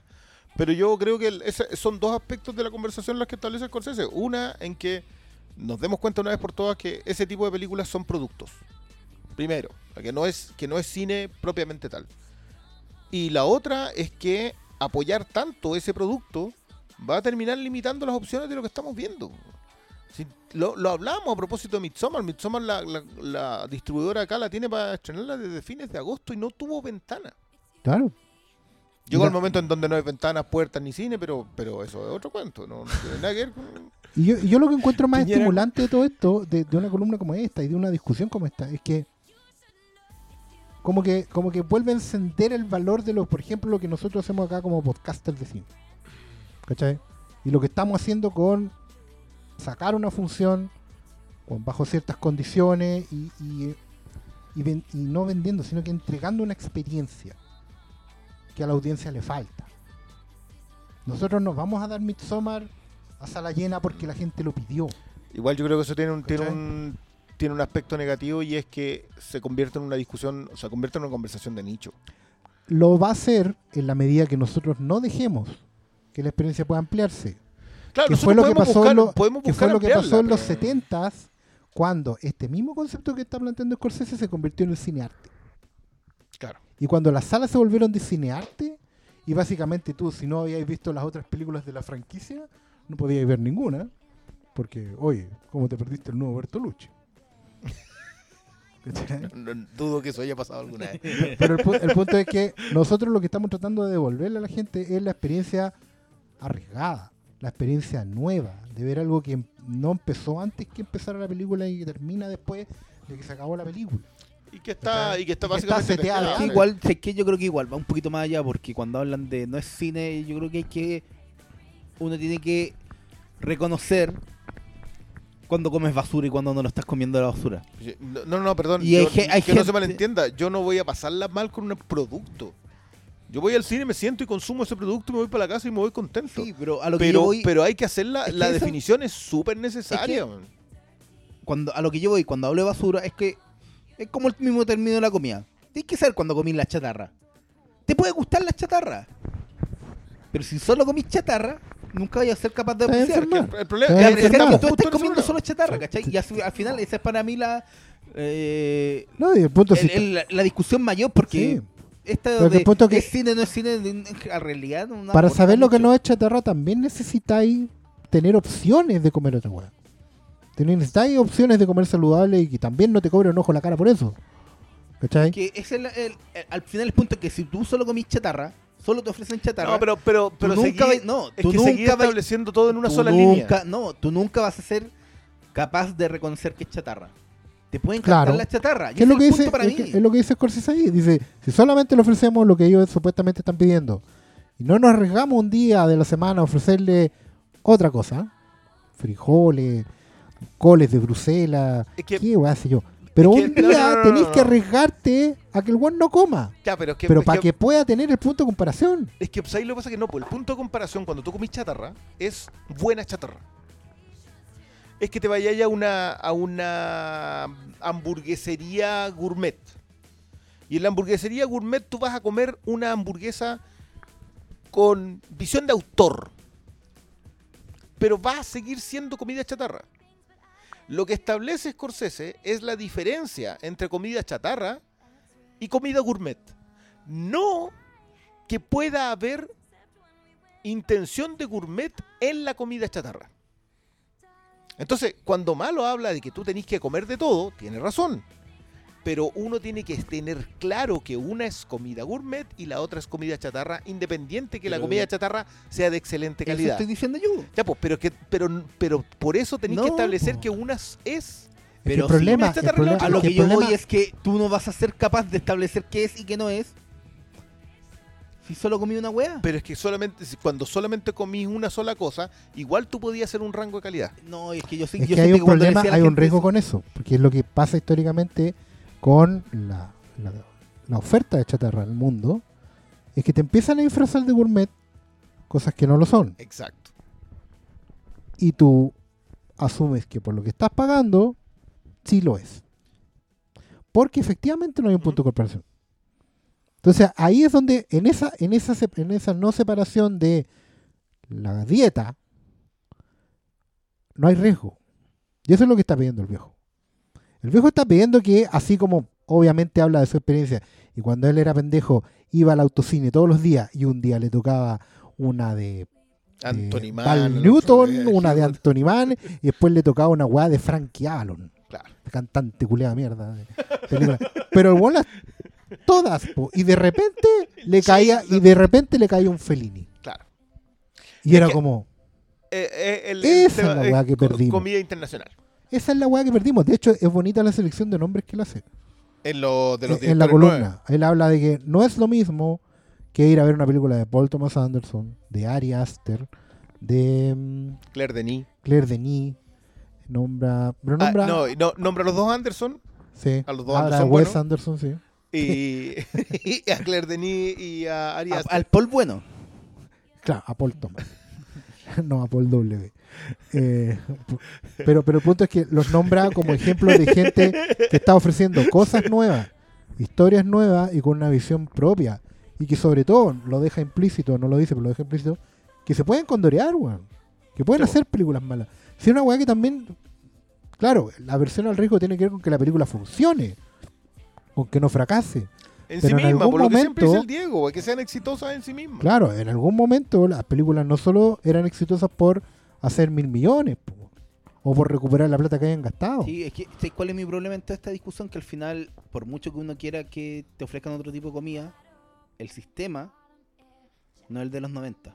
El sistema está hecho para que la de- multisala está hecho para que te sube ahí al carrito de la montaña rusa, weón.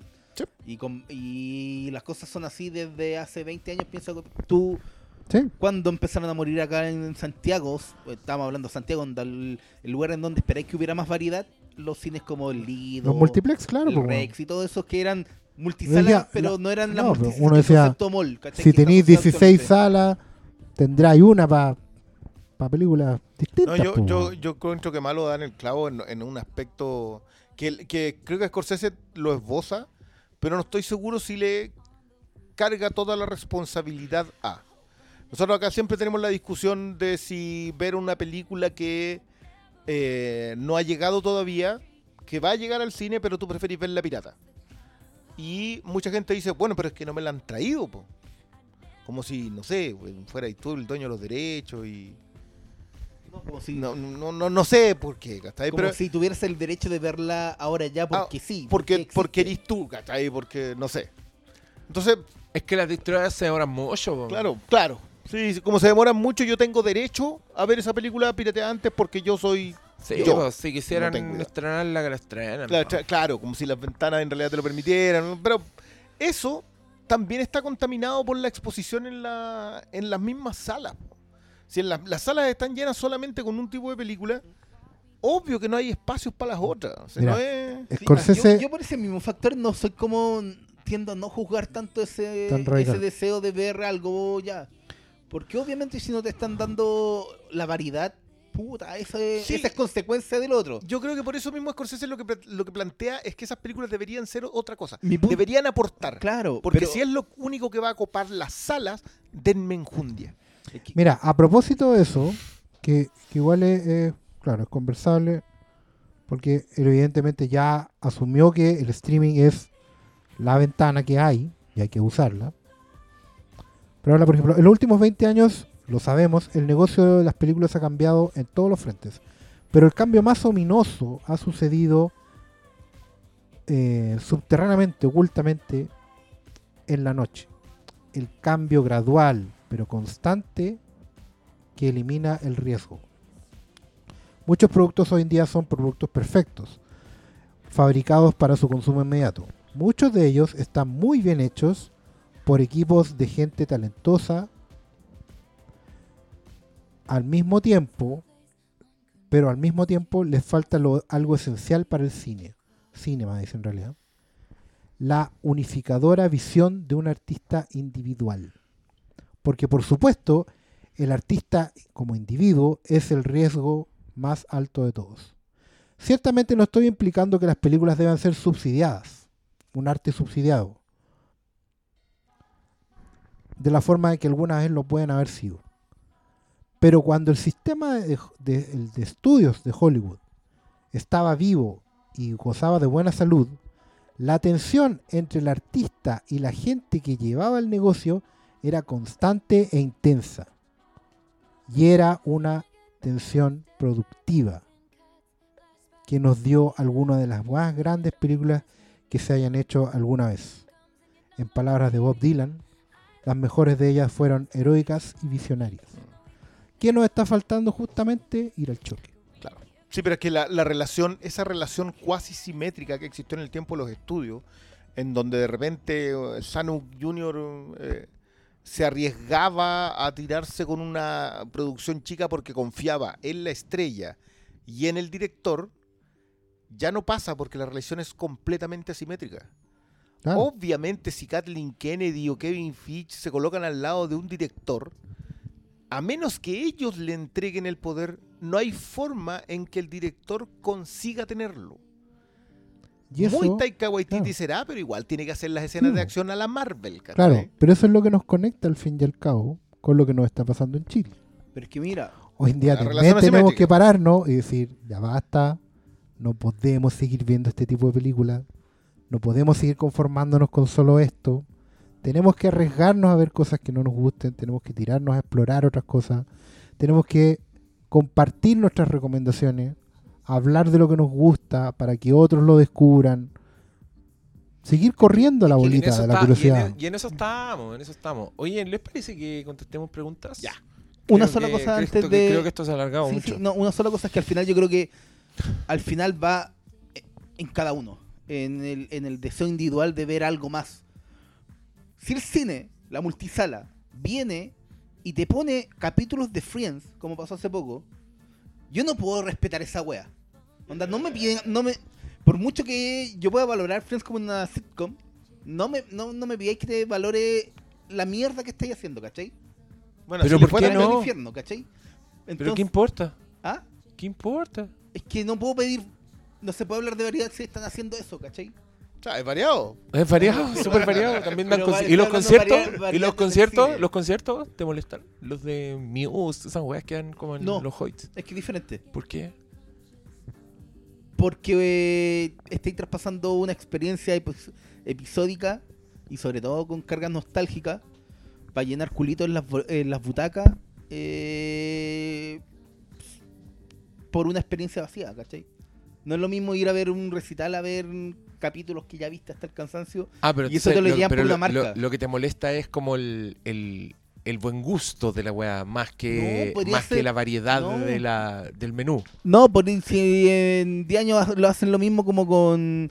En vez de dar películas, se ponen a ver capítulos de Breaking Bad. Por mucho que yo ame Breaking Bad, creo que igual es un poco faltarle respeto a la. ¿A, qué? Puta, a, a todo lo que estamos hablando de la idea del cine, lo que están pidiendo ya, pero si en la cagada al lado están dando Pancho el perro millonario, ¿qué te importa que estén dando Friends en otra sala? ¿Sabéis qué? Yo, yo, ¿Cuál, cuál es el problema? El problema ahí es que tú vas a ver capítulos de Friends. Tú no vas a decir que fuiste a ver cine. Sí, pues. Oye, vamos a ver Friends al cine ya, qué chistoso. Pero ya. ¿Y, ¿Pero de qué estás eh, discutiendo Scorsese del espacio? Eh, es que no, no, no, pero, es que, pero es que si te molesta Friends por el espacio, entonces tiene que molestar todo. Po.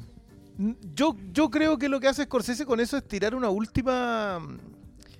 de dónde nace un poco la. la división. Pero no es el juicio completo. El juicio completo está en por qué yo creo que estas películas no son cine y creo que es peligroso que solamente consumamos un producto. Esas son las dos ideas. Sí.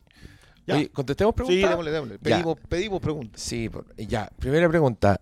Sobre lo que dijo Scorsese. Ah, ¿te cachai? No.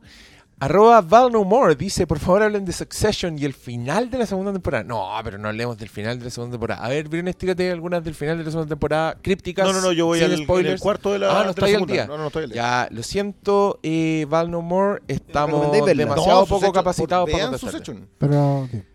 No es una recomendación tibia, por favor. Ya, No se, mani- se manifestó Friones. Ojo.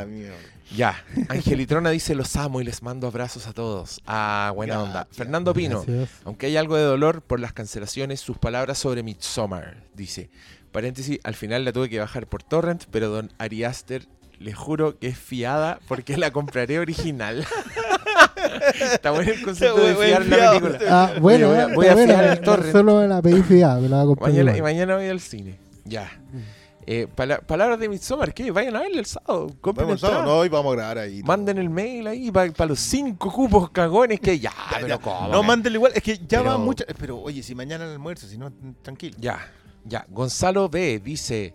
Ah, no dice nada, es un GIF de alguien tirando un champañazo. Un champañazo literal. Gonzalo B. Ah, pero este es el mismo weón. A ver, dice: comentarios sobre Jack Ryan, Fleabag. ¿Qué le dirían y o harían si tuvieran a Piñera de frente? Un abrazo, chucha, pero son. ¿Podemos contestar esto? Comentarios sobre Jack Ryan. ¿Quién? ¿El personaje? Eh, un espía. Me imagino que se refiere a la serie de, de, Amazon. de La Amazon. serie Amazon. Ya, Yo de- la primera temporada la vi y creo que en algún momento ¿A comenté gustó? acá. Sí, pero igual fuiste tibio con esa. Ya, pero ¿fuiste tibio con esa o no? Dije, Reconócelo. dije que eran siete episodios de la mejor Homeland y un episodio de una buena 24. Es Eso una no es, muy buena eso- recomendación. Eso no es tibio. No, para nada. pues, Ya, oye, pero Homeland igual, yo... igual es críptico, porque dejáis afuera a todos los hueones que no han visto esas cagadas. Me- Mira, weón. Se ha perdido Yo- el respeto, hay No, que decir, yo, ¿no? lo que, yo lo que quiero hacer, Bruni, es hacerte más cercano a la gente. Piensa. Eso. Quiero que todos No, pero- te pero entiendan mira. porque hay gente que no te comprende. La segunda temporada de Jack Ryan, el Chuta, villano, el villano es Venezuela, Ya, enterito. Ya, es, perfecto. es peligro inminente, la verdad. No sé si se acuerdan de Sí, pues, con Ya. Harrison Ford. Claro, Berenice era Colombia y, y el cartel, Ya. y acá no, acá es Venezuela y Nicolás. Oh, Dios mío. Oh. Ya, y comentarios sobre Fleabag. Tú puro, puro My Fleabag. No, no, no, pero sí, que es fundamental. Sí, Ya. Lo mejor es serie ¿Y probablemente. ¿Qué le dirían y o harían si tuvieran a Piñera de frente? Malito.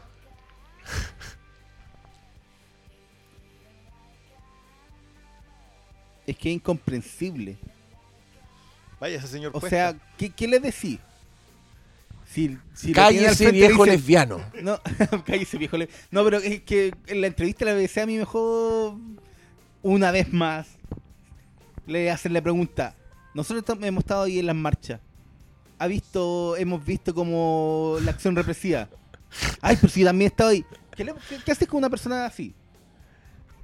Digáis lo que digáis, te va a responder cualquier otra cosa. No, yo creo que hay que ejecutarlo. Ejecutarlo en la plaza pública. ¿Por qué no, weón? La, la, la vieja Qué idea de la guillotina. Sí, ¿por qué no?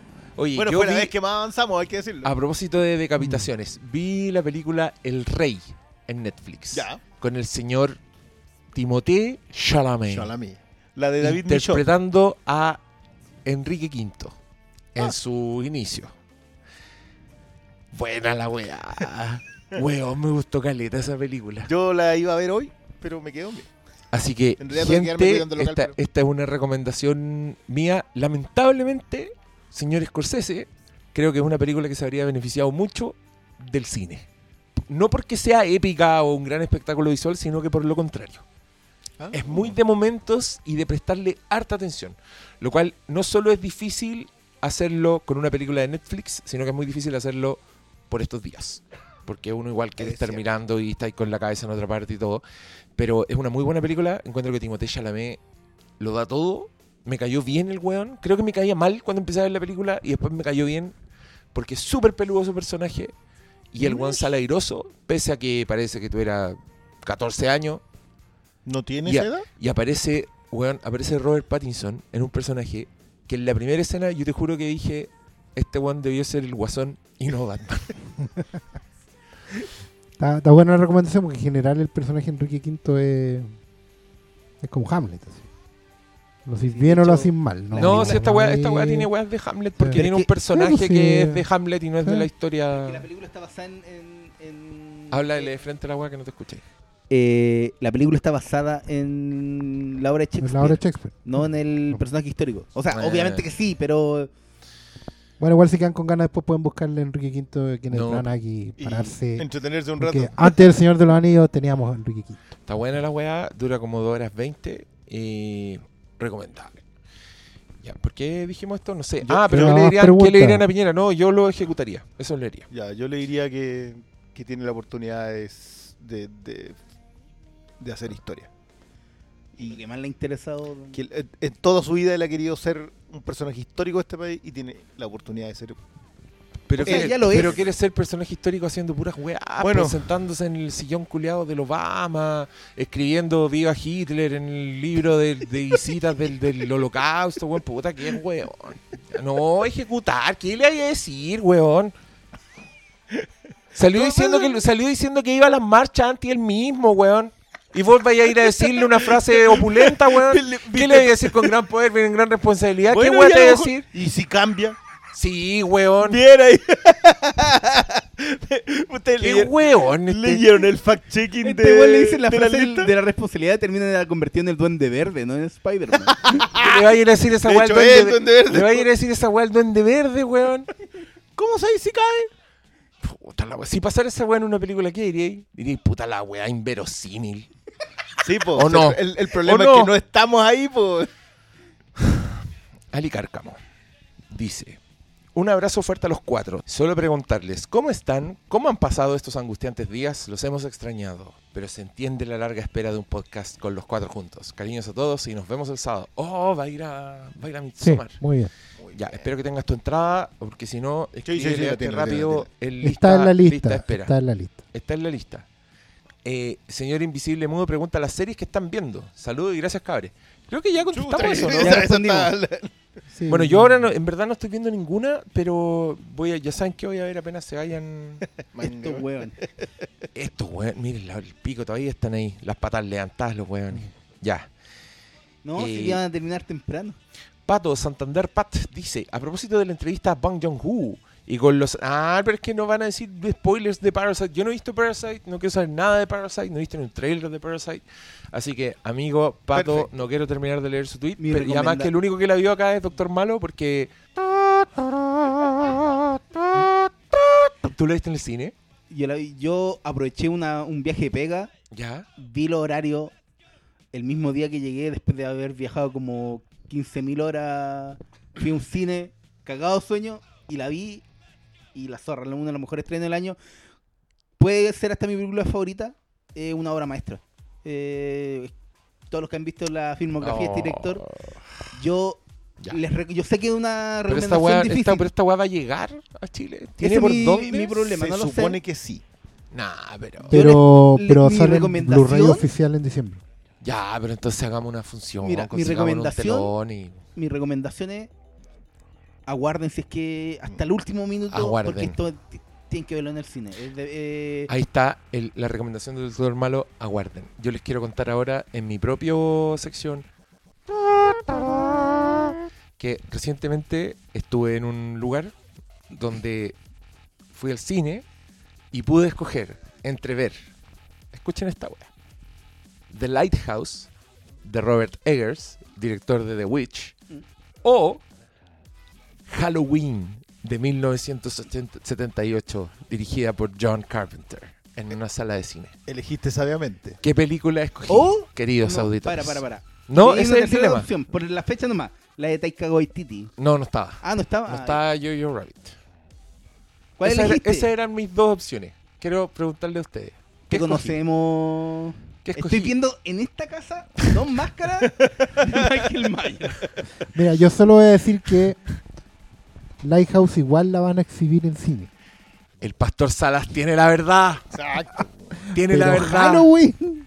Loco, Mira, lo que yo, yo- ¿Te acordáis cuando Halloween. que nos ¿Pero llegó reíamos mucho del Cinemark Halloween? No, No, parece no. no. Parece que que sí, sí. en algún No. minuto. sí yo creo que el- Pero yo me lo perdí. creo que la vi No. yo Sí. fui al cine a ver esa Bueno, yo, yo siempre he hecho esto a, a- a propósito de Rapsodia Bohemia. eh, la fui a ver dos veces. Algunas personas han ido a ver dos veces Rapsodia Bohemia. Santiago 2018. eh, Conmoción causó en redes sociales la revelación de que algunos fans de Queen van dos veces al cine a ver una película previamente vista. Puta la weá mala, weón. Bueno, imagínate, a propósito de eso, yo he visto cuatro veces mi película favorita del cine y mi película favorita en el cine eh, es del 68. Entonces no tenía oportunidad alguna de verla en un cine. Me rajé y la vi cuatro veces. Cuatro veces. Es que yo creo que esas son oportunidades que ¿Cómo? no se pueden perder. No se pueden perder. Y ¿Cómo? yo, La estando ahí, para los 75 a años punto de de comprar, de decidirme qué entrada a comprar, escuché, se me apareció un pastor Salas, chiquitito, en mi hombro y me dijo, The Lighthouse, igual la van a dar en el cine. Nunca sabes si vas a poder Y ver lo más Halloween probable es que cine". la demos nosotros. Si para qué mandamos, weón. Ah. Tenemos que, tenemos, estamos trabajando. O sea, No, Aquí Probablemente se ha hecho que un compromiso, esto está grabado, así que Acá. distribuidora O que sea, tiene amigos, The Lighthouse. Esa, esa es una pregunta para, los auditores. ¿Qué películas se imaginan ustedes que el Flinkas debería estrenar? Que es obvio que la tiene que estrenar, pero ya tirándoselo ¿Cómo por te arriba del poto, tiraste, así, weón? O sea, además de. Midsommar y de... presents an Ari Aster film. Por la única que deberíamos pelear con otros sería por The Irishman. Pero acabamos de sumar mil puntos en este programa. ¿Con quién vamos a pelear? ¿Con quién vamos a Pero pelear? eh? Jojo Rabbit, The Lighthouse... Si, a mí- si- si yo tuviese que hacer un pequeño ciclo, o solamente elegir cuatro, Jojo Rabbit, Knives Out, eh, Lighthouse y Parasite. Nights Out era también está ahí. Sí, yo sé que yo soy el único que le tiene fe a esa película acá. No, no, pero ahí llega. no. También llega. Yo tengo Looper en Blu-ray, yo tengo fe. Vamos con más preguntas. Oye, qué weón. Ayer vi una cagada en Twitter, weón. Me metí entre, todas las weón, ¿Por los qué? pacos ¿Por qué te culiados. Pacos culiados siendo pacos, weón. Milicos culiados siendo milicos. Piñera culiados siendo, Siendo piñera. Chaleco este amarillo otro- siendo y este otro- chaleco. y este otro weón que va a ir a decirle, uy, tienes la Pero tiene oportunidad. la- ¿Qué Weón, no lo vas a arreglar con una guillotina. ¿Por qué pensáis que vais a arreglarlo con eso? Eres Yoda, weón, Pero sí. hablándole a quién. Weón, estamos exactamente en el mismo punto. Tú tenés tantas oportunidades de que lo tuyo funcione como yo. No, porque. No, de entre- hecho creo que no, yo porque- tengo más no. oportunidades de que lo mío Si funcione. algo nos enseñó la, historia La agarramos entre todos, weón. es que la Revolución Francesa fue exitosa, Como por cuatro años. Pero fue exitosa. Sí, claro, después el reinado del terror fue un detalle. Un par de weones que murieron nomás. Oye, La única forma en de que la alegría llegue a este país. O sea, si después de eso no nos vamos a bañar más, no sé.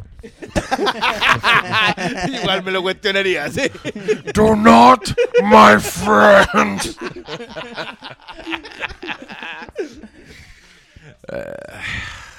Ya, a ver, ¿qué estábamos leyendo? Preguntas. No, pero tengo la sensación de que dije algo inconcluso. ¿Qué estaba diciendo yo? No el otro día ah, leíste un Twitter Ryan- a propósito Ah, de Ryan. Tweet.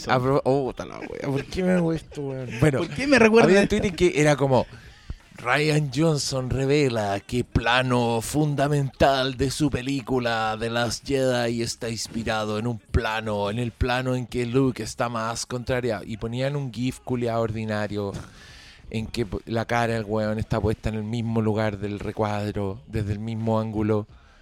Y había weones diciendo, oye, y todavía hay gente que la encuentra mala.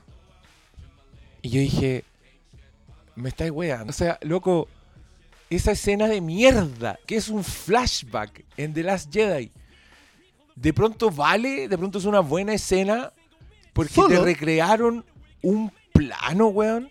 Tan barato comprar las weas.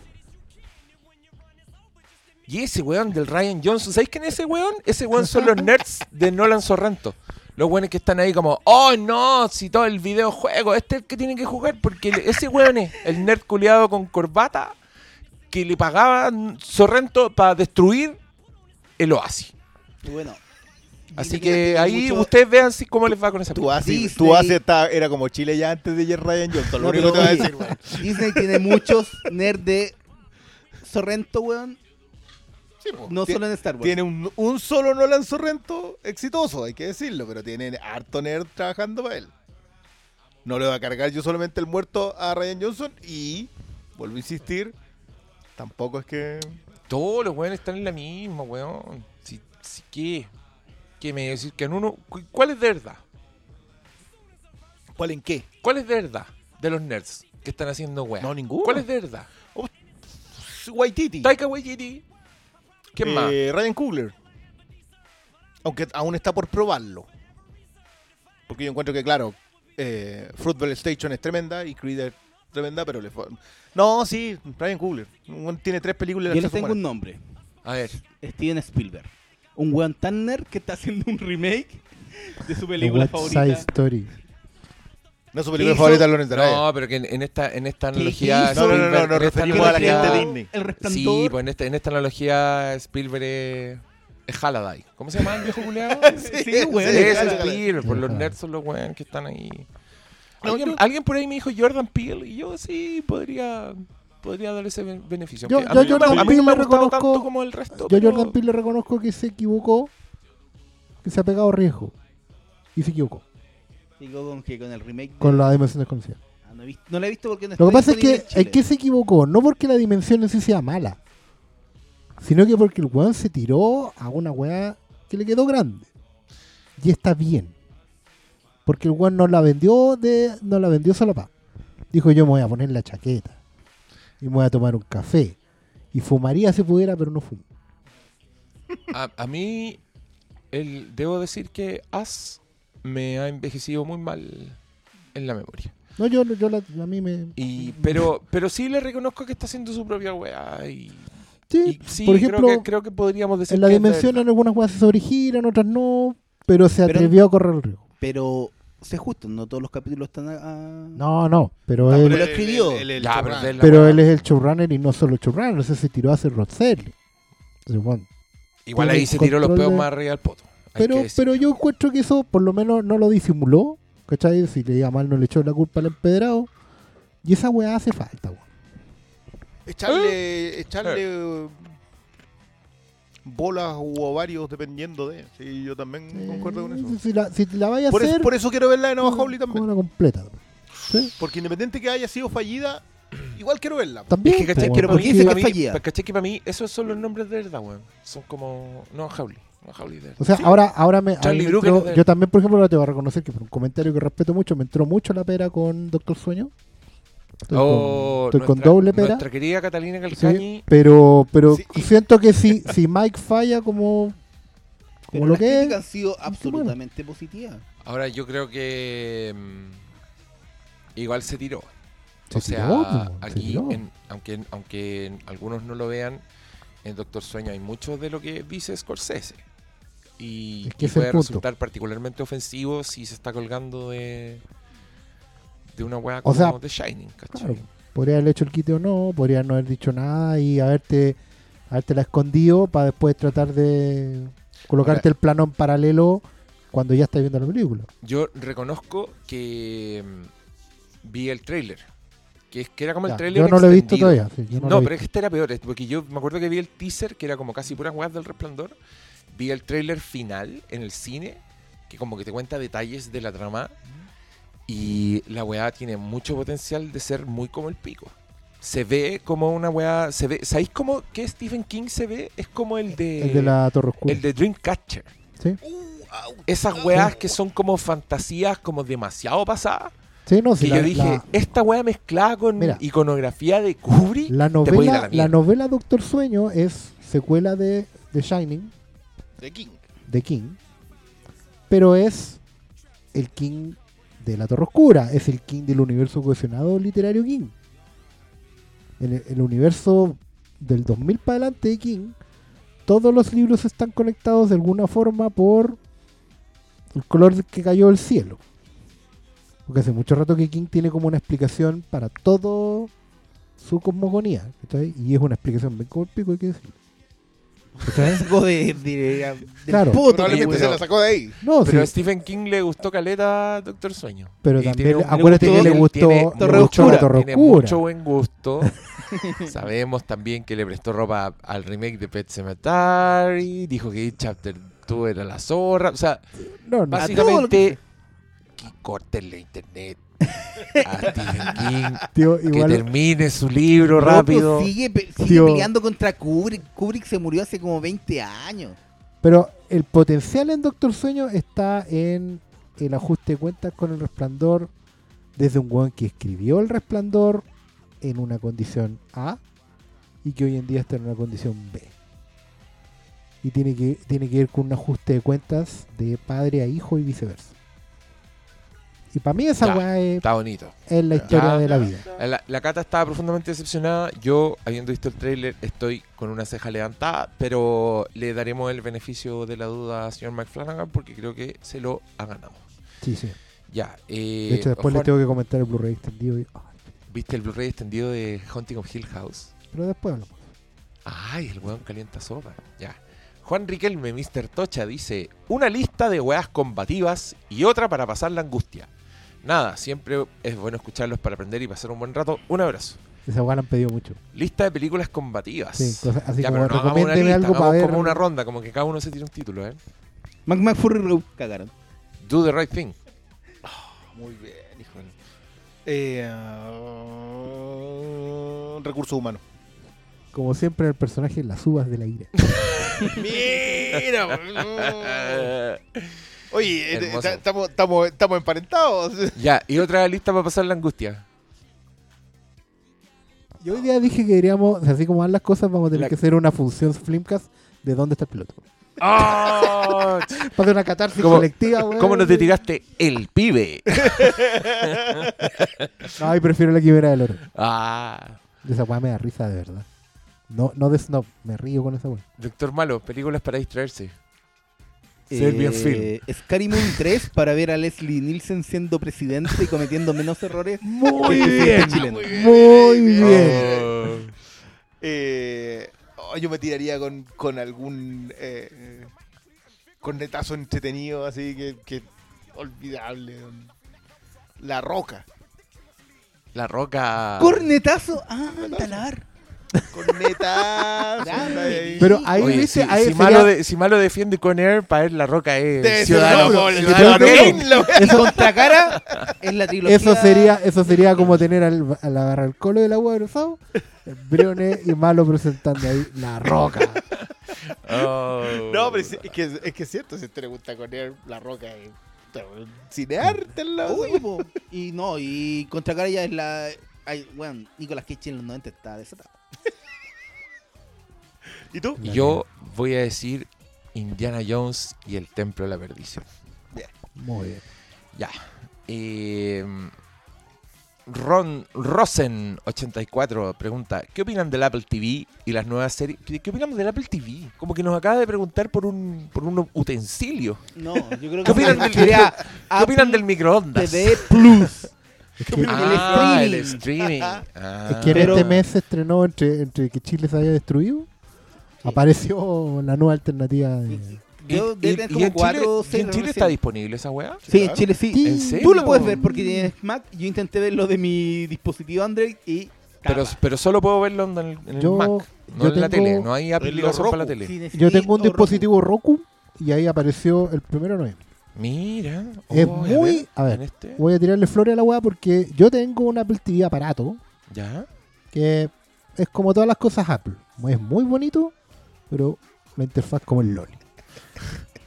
Sobre todo ese control de mierda que tiene Apple TV, que es un control de, de Mac. Pero eh, la interfaz de Apple TV Streaming tiene varias ventajas. Eh, de partida sigue teniendo el servicio de arriendo y compra de películas y de series de TV. Ya. ¿Cachai? Que eso es carísimo, pero siempre es una posibilidad de ver cosas que no están en tu streaming de siempre.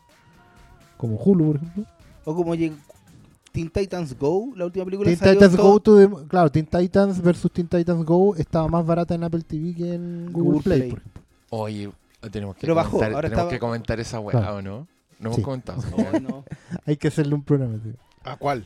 A Teen No, pero Titans, pero hablemos ahora de Teen Titans. Ese es un excelente escapismo, weón. trabaja en un episodio. En un episodio. Sí, ¿ustedes quieren, quieren un episodio solo? Sí. Me puse a Pero ¿por qué no se, me por qué puse no a se hacen- cantar la por del qué no se episodio hacen uno- 200. ¿Por qué no se hacen uno de la zona fantasma de esa weá? ¿Tú, tú querés que hablemos de los titanes? De ¿Cómo, los titanes. cómo llegamos de Wolfman Pérez a esto? Me, encanta- me encantaría porque lo encuentro fascinante. Yo también. De hecho, el otro día, mira, Oscar Salas, si tú miras al lado tuyo, ahí en ese mueble abajo, hay unos tacos españoles de los jóvenes titanes. Mira, ahí en tus rodillas más o menos. Porque el otro día saqué esas weas y se las mostré a la Elisa. Y le dije, mira, estos personajes que tanto te hacen reír y que tanto disfrutamos, eran estas revistas de comiquitas. Y la, ¿sabes lo que me dijo la Elisa? Vio los dibujos y dijo, ¿De dónde ¡Oh! sacaste eso?" ¡Son de verdad! Me dijo. ¿De dónde saqué esos ejemplares tan fabulosos? Es que ahí tenéis la cacería de los titanes. Ya, po, ¿qué pasa? Es que ahí hay un, ahí hay un episodio, hay un número. Hay un que- Manipulación mental. que fue uno de los santos griales del, de los tiempos 5. ¿Vieron cómo esto se está transformando No, no, no, pero- pero progresivamente en la zona fantasma? Let's go. Robin. Un golpe de Titanes, al podcast. No, yo, yo encontré, yo caché que esa weá había salido, creo que por un tweet de alguien, caché que la weá había salido, la busqué en las plataformas y, y la adquirí inmediatamente. Y le dije a mi hija sí. Elisa, no vas a poder creer esto. Pero sí. Porque el- la escena post créditos de Teen Titans Go to the Movie causó mucho impacto en la pequeña, que no entendía nada que no sabía que era un crossover con otra serie, pero ver los mismos personajes completamente reconocibles en un estilo nuevo llamó completamente su atención. Por lo que se imaginarán que esta película fue, creo que la- es la película que con más atención ha visto en toda su, en toda su vida literal. O sea, yo he estado ahí. La viste viendo Frozen. Weón, he visto como ha visto todo y no he visto nada como vio esa película. Sí, no. A mí, a mí me encanta el shade a, a la secuencia de- final de Endgame, cuando empiezan a aparecer todos los. Oh, weón, es que esa, secuencia es hermosa. y, y haber metido a Goldman y Pérez de- que aparece, o sea, son, son el cómic tal cual. Yo estaba Tienen, tienen puntitos de cuatricromía. Claro, y Claro. ahí te das cuenta de una cosa que esos son del 82, 83. Todas las etapas que han pasado Titanes para llegar a unos niños de 4 o 7 años y, y que amo, y que mueven el poto como Robin. Que, es que esa serie, weón, es una joya. Una joya. Es una joya. Mientras más, más la veo, más la, más la quiero. Y esta película para mí fue un evento. Y no me di cuenta. Apareció Sí, en mi computadora. Pero si, así digamos, como- si no lo hemos contado, digámoslo que tú dijiste que apareció, avisaste por WhatsApp y por una vez los cuatro buenos que estamos aquí compramos la weá. Y empezaron. tiro. el- el- y después el Pablo empezó a mandar pantallazos de él. Y debo decir que más encima el razonamiento fue súper lógico, porque en realidad eh, yo por lo menos entré en streaming. Si esta lo hubieran estrenado en cine eran cuatro entradas, Sí, porque po. son todos fans en la casa. Bueno, me salió más barato comprarla en streaming que ir al cine. Y, weón, y, y- panorama instantáneo. Fue como, ¿me estás oye? ¿cómo, ¿cómo voy a pagar 10 dólares por una película? Oye, 10 dólares por cuatro entradas es súper barato. ¡Cómprala! En HD, en HD. Hija, Y te ahorraste las Despeja cabritas, la y agenda. sí, todo. claro, fuimos a la esquina y con el vuelto compramos no carito. tuvo ni que weyar para que se pusieran zapatos, weón, nada. No llegamos tarde, no vimos tráiler, no. Oh, weón. Bueno, es por eso porque el, el streaming de Apple TV además tiene linkeadas tus películas que tengáis con código digital o las que hayáis comprado, funciona, está todo integrado. Duda, en el- duda, duda. Tiene una sección de originales, Claro. de las series. También tiene eh, dentro Pero- de, la, de Apple de, de Apple TV. Pero si está TV, suscrito, también tiene películas como gratis, como Netflix o No, Amazon. No, no, solo, no, solo lo solo gratis lo que sería tiene, el original. lo que, claro, lo que tengas. Todo lo es pagado. Ah, ya. Oye, quiero informarle a la audiencia que estoy viendo acá en Apple TV Arrástrame al infierno. Comprarla por 6.990, rentar por 1.900. Cabros, háganse un favor, despejen la agenda y súbanse a esa montaña rusa. Y con Ah, este- no, ¿De series no han visto nada en Apple TV? no, No, no no. sé, yo acabo de abrir la web. Estoy viendo. Yo estoy- intenté abrirlo, me da paja ver en, en el computador y, Ah, no, y- lo- y vi- traté de como entrar por el celular porque así lo puedo mandar al Chromecast y me dijo, no estamos disponibles en tu plataforma. Ok. Y la tapa se sintió de mi mano hasta las oficinas de allá de San Cupertino. Yo vi el primero de mm, For All Mankind. No, ¿cómo se llama? For All Mankind, La pero de- por toda la moneda. ¿Qué es? Ronald D. Timur, ¿Qué es eso? Ronald D. Moore. la eh, serie del creador de Battlestar Galactica. Una serie que está guardando Ah, polvo ahí la serie hace que está como ahí. 10 meses. La serie que está, que voy a ver apenas estos salgan de esta casa. Voy a poner porque necesito saber qué pasa con Starbucks. Que la última vez que vi la weá iba como cayendo por el espacio, weón. Así que. Ah, ya avanzaba entonces. Pero así, weón, tipo, no me creí, me tenéis poca fe, weón. Sí. Oye, el, el loco, este loco pregunta que salió el tráiler de la serie de Shyamalan. Eso no tiene. No, pues lo que tú decías es lo del señor de No, Lo de Star- Ronald D. de- Moore. que- es que básicamente que ganaron los soviéticos. En la, en la, La carrera en espacial. la carrera a la luna, A porque la tú, luna. tú que en la carrera espacial en realidad la ganaron todos los soviéticos, menos la llegada a la luna. Es la única que no lograron antes. Pero la y vendieron. con eso Nixon dijo ganamos. y la gente dijo, Último sí, gol gana todo. Último gol gana. Pero sí. ¿sabes qué? no, no sé si me gustan esas weas basadas como en esos, esas Escenario alternativo. Sí, no, Mira, me, dan paja, weón. El, acá yo por lo menos vi el primero y tiene, tiene más un problema de ritmo en el planteamiento. Mm, Entonces, igual voy a ver los tres que están. pa- pa- No, sí, no, no y me la la de Chamalán, hoy día salió el tráiler que explica un poco la historia. Que es muy rara. Pero buena, ¿te dieron ganas Es de que, verla? sí, es una familia que sufre una tragedia y no entendí muy bien el por qué, porque no lo explican igual. Adquieren un muñeco que lo tratan como una guagua de verdad y le contratan una niñera a esa guagua muñeco. Y Ah, pero es a como-. Es como la película The Boy, The Boy, sí. con la, con la hija del granjero de Walking Dead, Ok. Vale. con Maggie. con Maggie.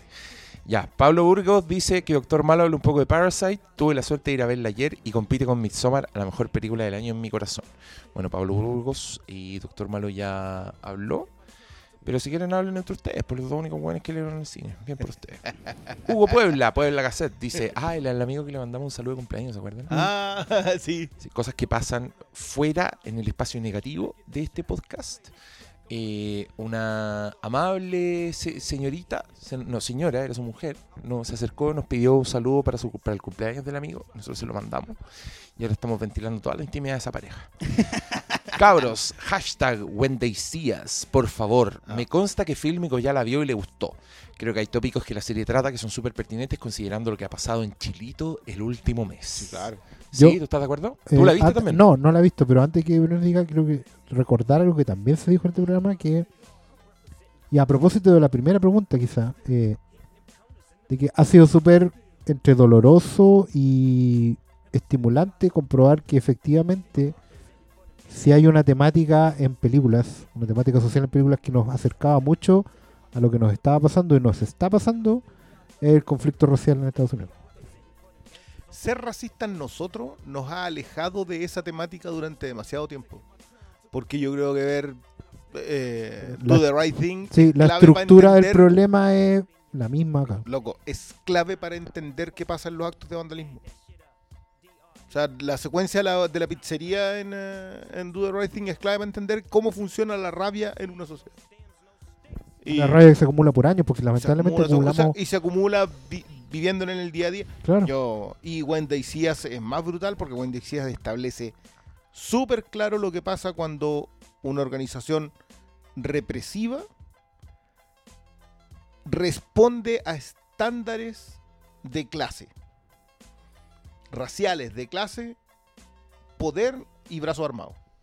Eh, claro que sí, yo no, es que ya no sé cómo más recomendar esa cuestión. Lo, lo del el trabajo de la Duvernay es tremendo, no solamente por representar eh, algo que le pasó a su clase, sino que más encima la mina es una artesana y construye un último episodio en donde todo suma.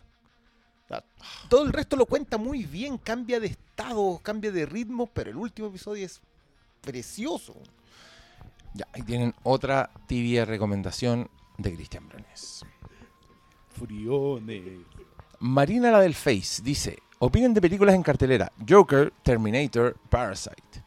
Y amiga Marina, ya tenemos capítulo de Joker, no hemos visto Terminator, solo el Doctor Malo vio Parasite y ya hablo.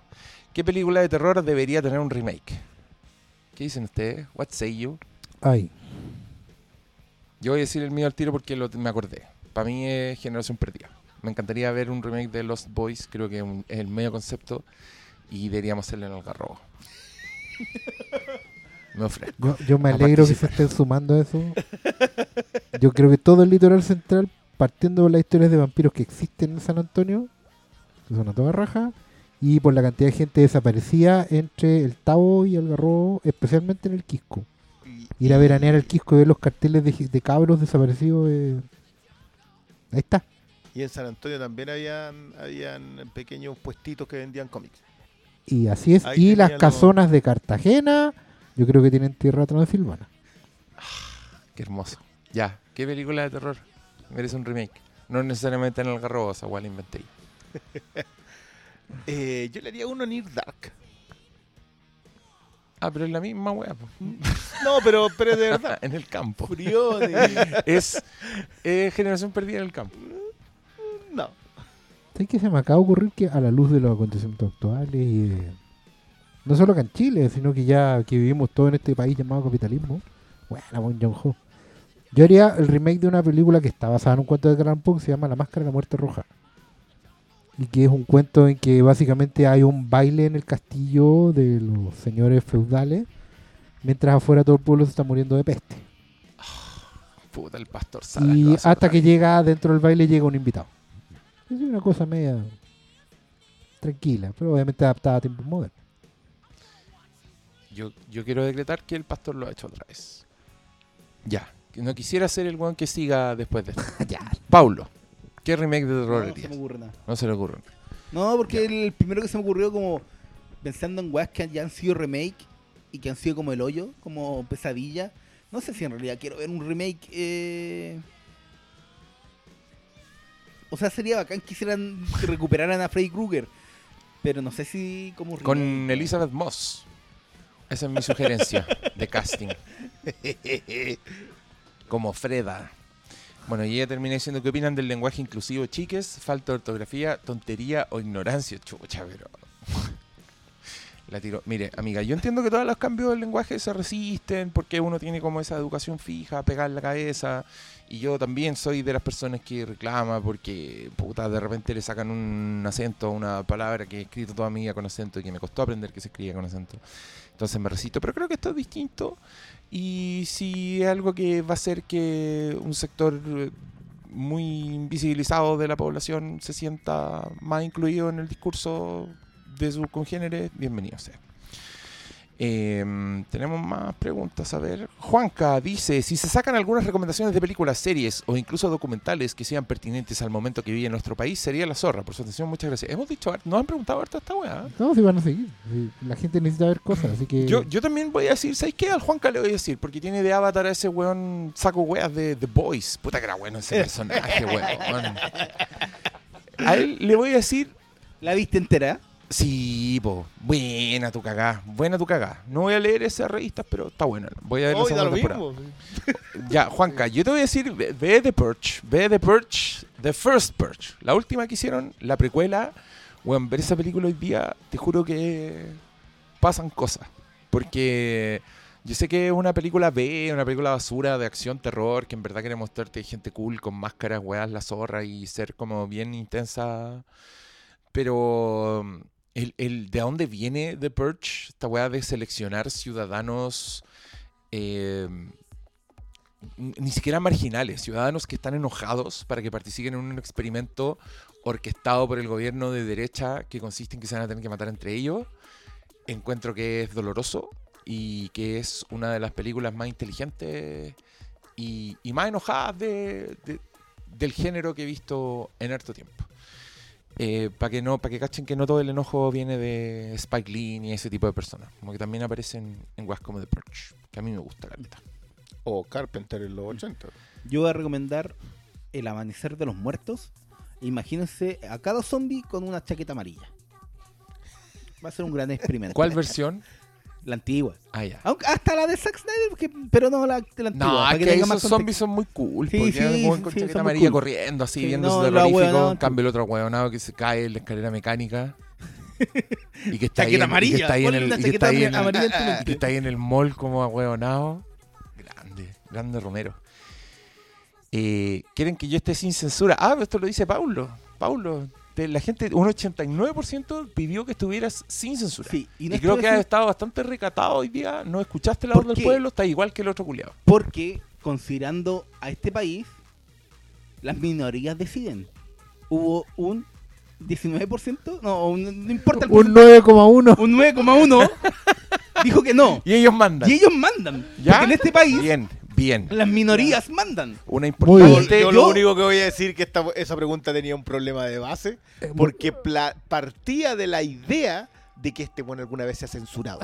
Hoy día me censuré, dentro de todo. Me pidieron que qué haría con Piñar al frente. ¿Sí? Me censuré porque las minorías mandan y las minorías mandan, van a seguir mandando hasta que no haya un cambio. Y el único cambio que importa en este país es una nueva constitución. Pablo, Sin nueva constitución ¿Ah, sí? No va a haber cambio alguno. con mucha humildad, con mucha humildad, sus sueños, sus anhelos.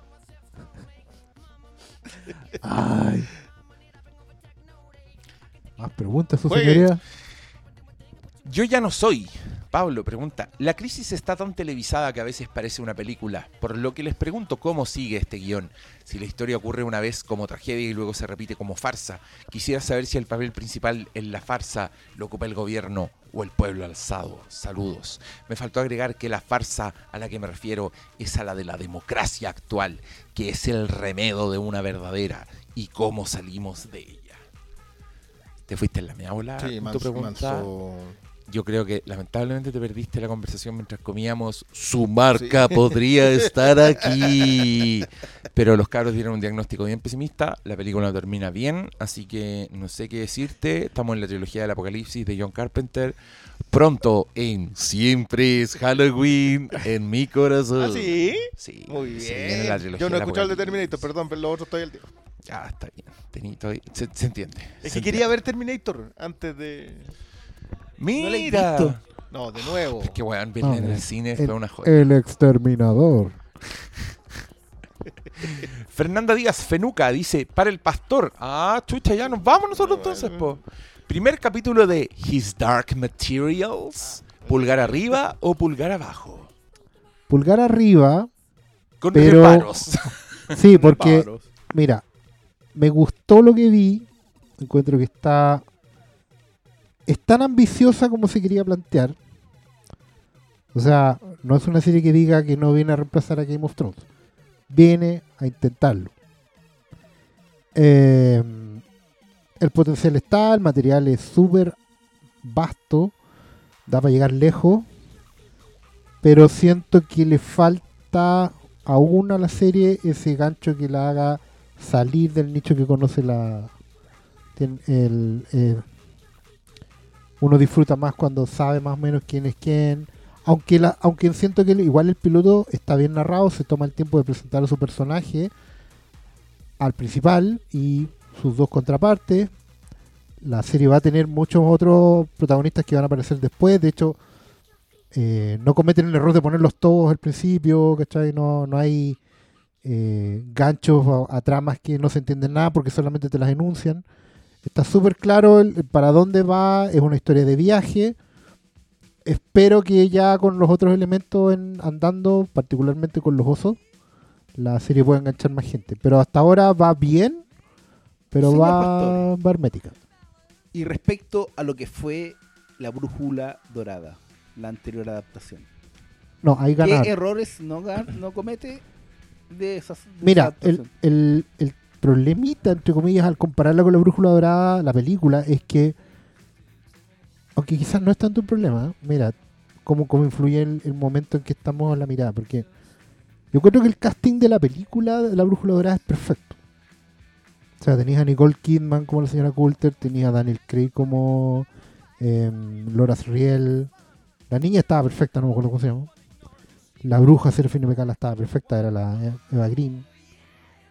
El señor Scoresby, que es mi personaje favorito de, de los- de los libros, era. em, ¿Cómo se llama el, el vaquero? Que era el hermano mayor de Bradley Cooper en Star is Born. Ah, eh, Ah, Sam Elliott. Sam Elliott, po. sea, Sam Elliott, Sam Elliott te arregla cualquier película. el problema de la película, el problema de la película justamente era que le hacía el quite al, al, drama más importante que tiene la historia que es el maltrato infantil y el control de la, de la sociedad por parte de la religión. Acá no le han hecho el quite. Está. Está. De hecho, yo vi el, el principio anda como patentearlo y, y partía estableciéndote el qué tipo de sociedad. Exactamente, y eso es súper bueno porque lo deja mucho más claro. La película era mucho más aria, si Todos eran rubios y hermosos y todo, todo, todo era como muy perfecto y los que no lo eran básicamente estaban el fondo. Acá el protagonismo está con ellos, está con los pobres, está con los, los no son gitanos, pero vamos a decirle gitanos porque es lo mismo. Eh, con la gente que no, no, tiene acceso al poder, ¿cachai? Con, con el pueblo. Y son todos y, la, y el casting también es multirracial. O sea, hay, hay latinos, hay negros, hay orientales. Claramente está apuntando a acercarse más a los libros, pero también a, agarrar un espectro más amplio de, espectadores. Así que por ese lado igual tiene, el potencial lo tiene. El punto es, ver cómo logra enganchar como con, con audiencias mayores, porque el presupuesto de esa weá es el de, el de Game of Thrones. Y ya está, ya está confirmada la segunda temporada, así que... Sí, no, la, apuesta es para largo. Es que igual la, la, saga de la materia oscura va más allá de la trilogía de los libros de la Brújula Dorada. Y para los que, bueno, no todos lo han leído obviamente, pero implica viajes entre mundos. O sea, como que Daphne King puede ser protagonista, pero después no, y la serie sigue igual. Sí. ¿Más preguntas? Listo, dámelo. igual lo, noto bostezo yo allá. ¿ah? Bueno, es que estaba hablando prácticamente el pastor con la fenuca. Pues, Pancho Cinepata pregunta, ¿algo que decir de la semi-temporada final de BoJack Horseman? Uy, no, yo vi la 3 todavía. Yo quiero decir que encuentro que la realidad está lo suficientemente deprimente como para volcarme a BoJack Horseman. Así que pido ahora mismo una prórroga no pidan tan rápido opiniones ni el podcast que hacemos con la Fair sobre Bojack Horseman, porque hemos comentado todas las temporadas y probablemente vamos a hacer lo mismo con esta. Pero aguáitenme. Aguáitenme, se lo suplico. Not today. ¿Qué le decimos al dios de Bojack Horseman? Not today. Eh, Andrés Quesada, Sampactu33, pregunta: ¿Alguno de ustedes terminó de ver Preacher? Y si es así, ¿qué les pareció? Saludos y que esto mejore pronto. Yo voy en el capítulo 1 de la primera temporada. Ah, te falta un poquito todavía para terminar. ¿Alguien la terminó? Yo, yo vi el primer capítulo de la primera temporada. yo también vi el primer capítulo de la primera temporada. Yo también vi el primer capítulo de la primera temporada. bueno, ya. Víctor Malgarejo Castro pregunta: ¿Cuántos pares son tres moscas? ¿What? ¿Esto es algún chiste? Sí, sí, chiste sureño. Ya. Y es malo allá. Gracias, Víctor, por tu aporte. Bastian Schulz. Hermes, ¿hubo maratón de octubre del terror? Y si hubo, ¿cuál es? Puta, Bastian Schulz, lamentablemente no hubo maratón de octubre del terror. Octubre fue bastante del terror. Eh, sí traté de hacer actividades dignas de Halloween. Eh, tallé calabazas, decoré mi habitáculo.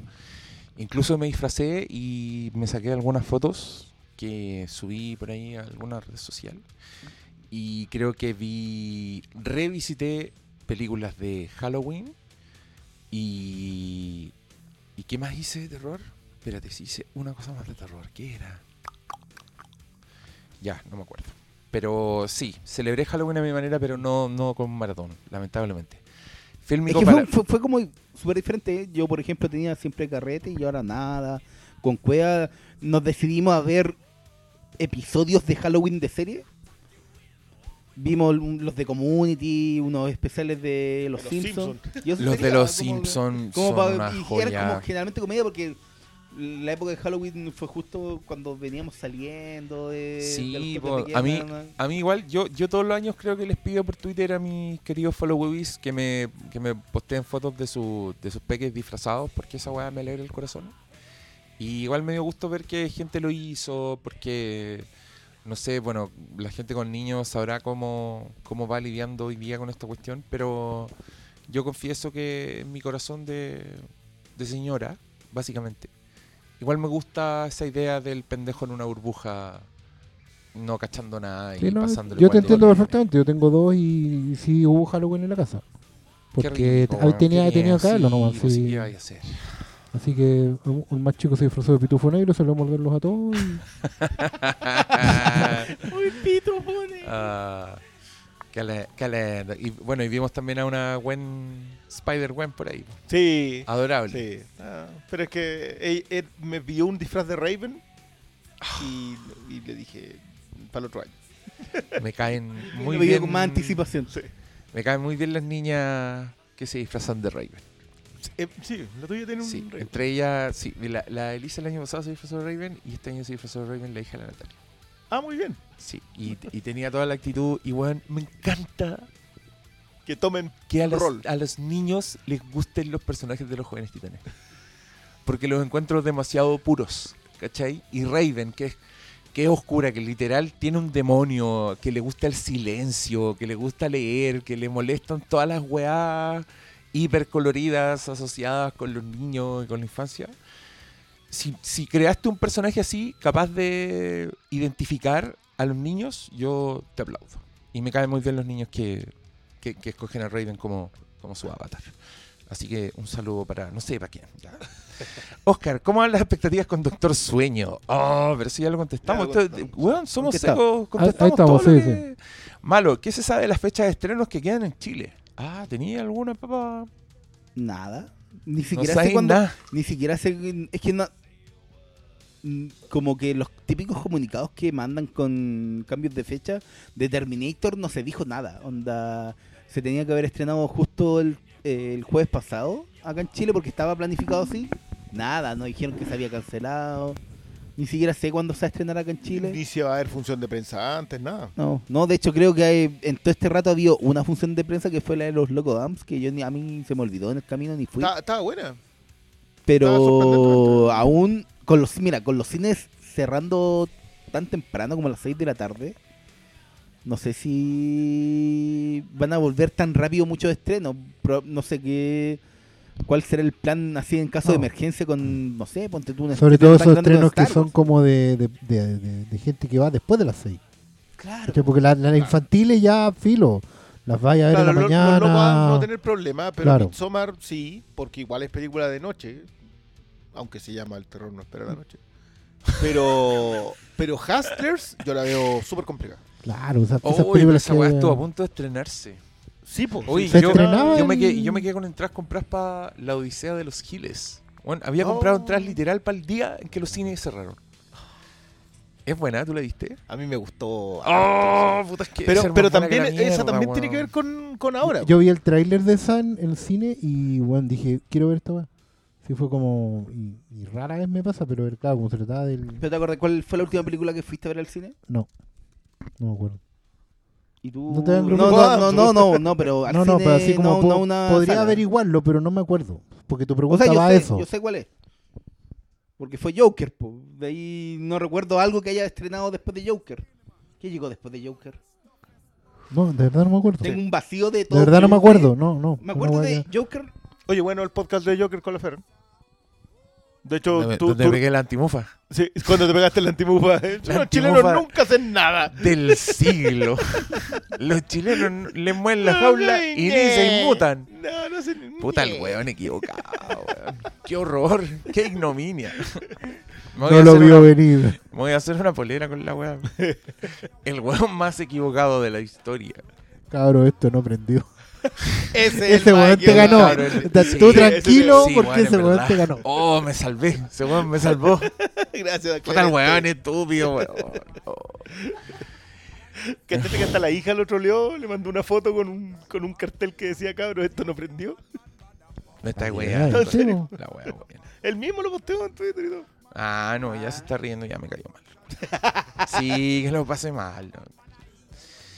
A ver, ¿dónde íbamos? Y Pablo, ah, que se fue en la media volada. Espérate. Ya estamos. Le preguntaban a Paulo por los estrenos. Pauli Escondida, ¿han visto a Typical? ¿La aman tanto como yo? ¿Alguien ha visto a Typical? Yo he visto Typical y la adoro. Y a mí me cargan las películas ¿Cuál y es? series sobre gente con eh, inconvenientes o físicos o mentales que se superan y todo eso. Pero esta cuestión la adoro. loco. Me zampé la segunda temporada el año pasado así, pero en nada. Y esta también ya voy como en el capítulo 7. ¿Hay alguna wea que no hay visto, Briones? Sí, claro. ¿Qué no habéis visto? Eh, no vi His Dark Materials, por ejemplo. Dark Materials, ¿cómo se llama? No, no lo he visto. ¿No se ha estrenado aún en Chile? ¿No? Pues, ¿No está en HBO Go? No, ¿Cómo? aún no se estrena en Chile. His Dark Materials. No, Se po. estrenó el Sí, claro. Fue este lunes. Y Yo pensé que era lo, Lo que, pasa, lo que pasa es que estrenan el domingo en Estados Unidos y el Ah, lunes el resto del mundo. próximo Domingo- lunes. los domingos en BBC y el lunes en... eh, Doctor No, Malo, no. Doctor Malo, devuelve tu placa y tu pistola y retírate de acá.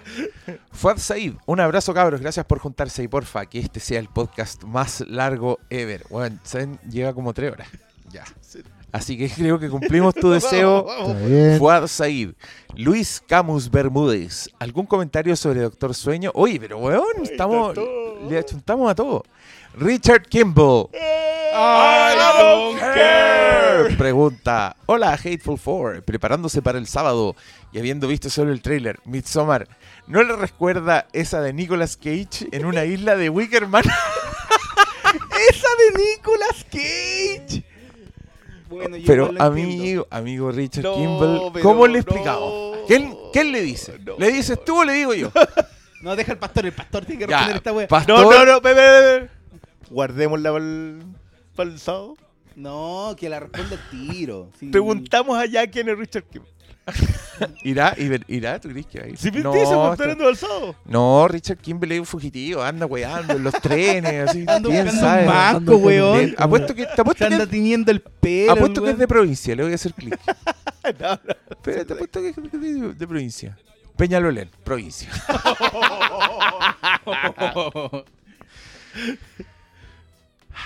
Puta, por ver esa weá ahora no sé dónde estaba, ¿viste? Cagó todo. ¿Dónde nomás, Oscar? Sí, Oscar, dile. Dile. Amigos, Amigos. En 1970 y- ¿recuerdan lo que dijimos o cómo sonamos cuando hablamos de el remake del día que paralizaron la Tierra? Así. Yo diría que este es peor.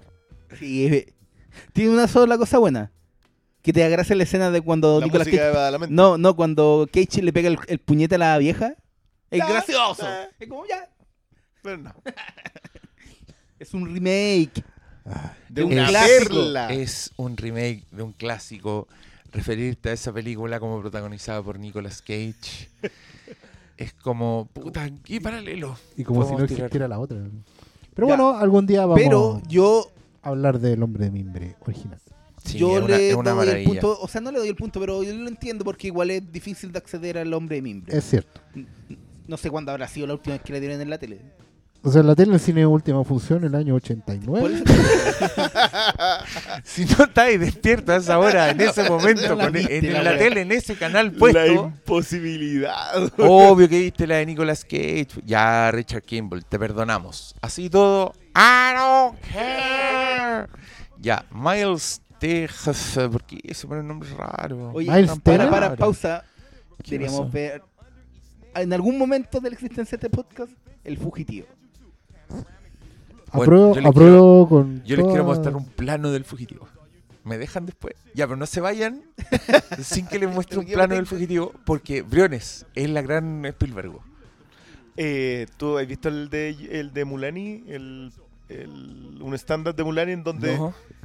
empieza a hacer una. a- está haciendo una rutina y en algún momento pasa por.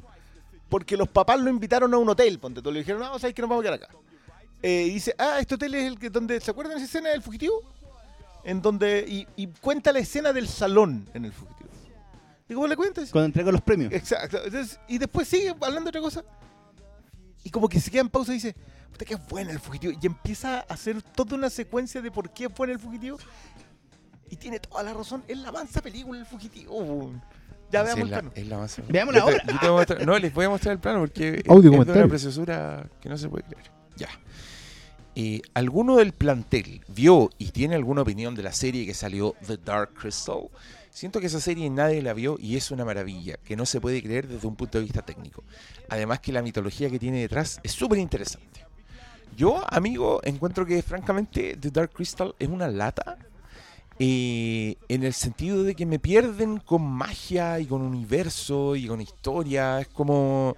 Para mí llega un punto en que la weá es ruido blanco. Todas las weas que están hablando Pero encuentro que en verdad es una de las weas más preciosas que existen y el nivel de arte que tiene la wea es, es impresionante. Entonces, yo no he visto The Dark Crystal. Me cuesta mucho entrar en esa historia. Pero tendría la weá ahí de fondo permanentemente porque Jim Henson y miles de personas sacándose la chucha y encuentro impresionante que Netflix tenga plata incluso para eso. Lo cual a mí me habla, lo cual a mí me habla de, de una necesidad de catálogo bastante urgente, porque están tratando de cubrir todos los campos posibles. Y, y nada, la encuentro bacán, pero no la he visto. Yo igual la tengo ahí en, en la- vi el en el primer Sundoku capítulo. de serie, pero por, por el que tengo el mismo reparo. O sea, no he olvidado, lo si bien era muy hermosa, lo mucho que me aburrí viendo Dark Crystal. Y nada, po. Yo recuerdo haberla visto, la original. No me acuerdo de nada. Y como en esa parada, como que no me da para ver la serie. ¿cachai? Yo me vi los tres primeros episodios. Este le- concuerdo completamente Aunque que una, tenía ma- que haber visto este buen algo. una maravilla técnica, sí o sí. O sea, de eso, eso hay que apreciarlo muy por encima del otro.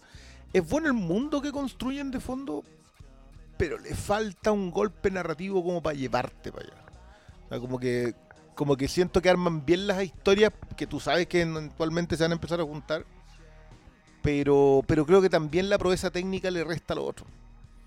Te, te quedáis mirando oh, y, y- y le falta le falta cohesión narrativa así, pero es mala.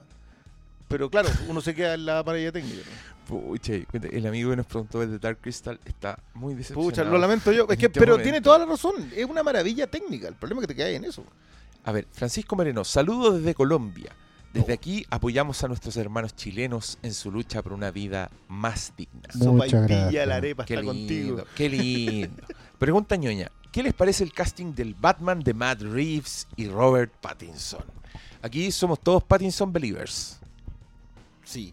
El Briones, sí. el Briones tiene un póster de Robert Pattinson en Y su el- y en el de su Twilight. dormitorio.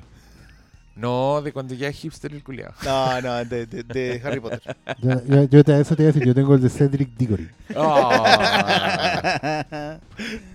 Que me sepa ese nombre. ¿Sabes qué? Yo, yo, quiero, yo quiero hacer justicia y en este mismo momento voy a declarar que el fandom más agradable con el que me tocó interactuar en mi época de crítico de internet fueron los de Twilight. No dure.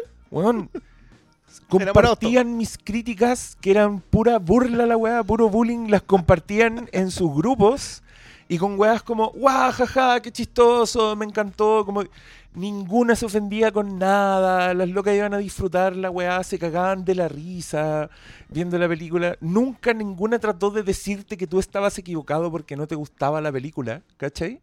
Era una weá, weón, hecho de menos a las fans de Twilight. En esa época de wear con esas el, películas. el último fandom bueno. Yo nunca tuve mala onda con Twilight porque además las vi todas en el cine y encuentro que la última es una locura. ¿Alguien, ¿alguien vio la última película de Twilight? Yo no, la- yo no he visto ninguna, pero me acuerdo de tu crítica de la última. En la última Sí. hay una pelea entre vampiros y hombres lobos en la nieve, que es como una weá del Señor de los Anillos de Game of Thrones, y que es más sangrienta que la concha de su madre, donde a Dakota Fanning un lobo le muerde la cabeza, así, la sacude como un tiranosaurio rex, la decapita, como que todos los personajes importantes empiezan a morir. Y yo estaba viendo esta weá y no lo podía creer. Así dije, weón, esta weá es la mejor weá que existe.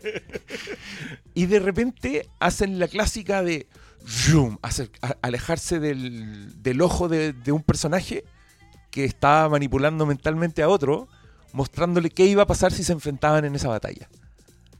¿Cachai? Entonces los dos bandos acuerdan la paz después de haber visto, gracias a sus poderes sobrenaturales, que en verdad la weá iba a ser una masacre sin sentido. Y termina la weá y dije, weón, este es el mejor final de una franquicia de la historia, weón. Esta weá, esta weá no le resultó a los de Matrix, loco.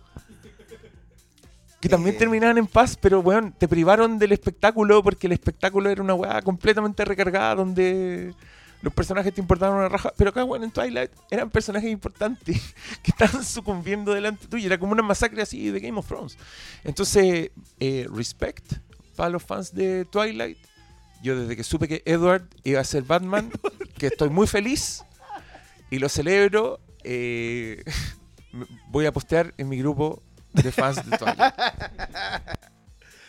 Eh, yo estoy muy contento con el casting. Que está saliendo en estos días. Ayer salieron dos nombres. Pero el de Serkins creo que es seguro, pero el de Farrell todavía no. No, pues los dos eran negociación. Ninguno había firmado. Sí, creo que, creo que Pero ahora hace Andy, un rato Andy Serkis iba a ser Alfred Alfred. Alfred. y Alfred iba a ser un mono culiado.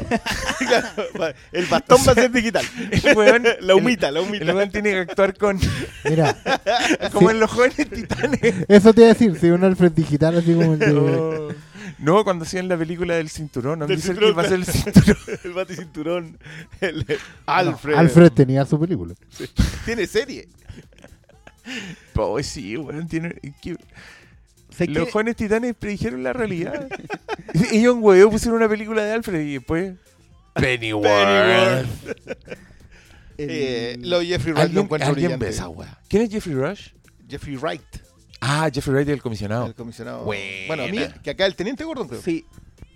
Como que Ah, en todo lo que. ¿Es año uno? No, no, Debería, es como pero- año uno y medio, se Claro. supone, año dos, una wea así.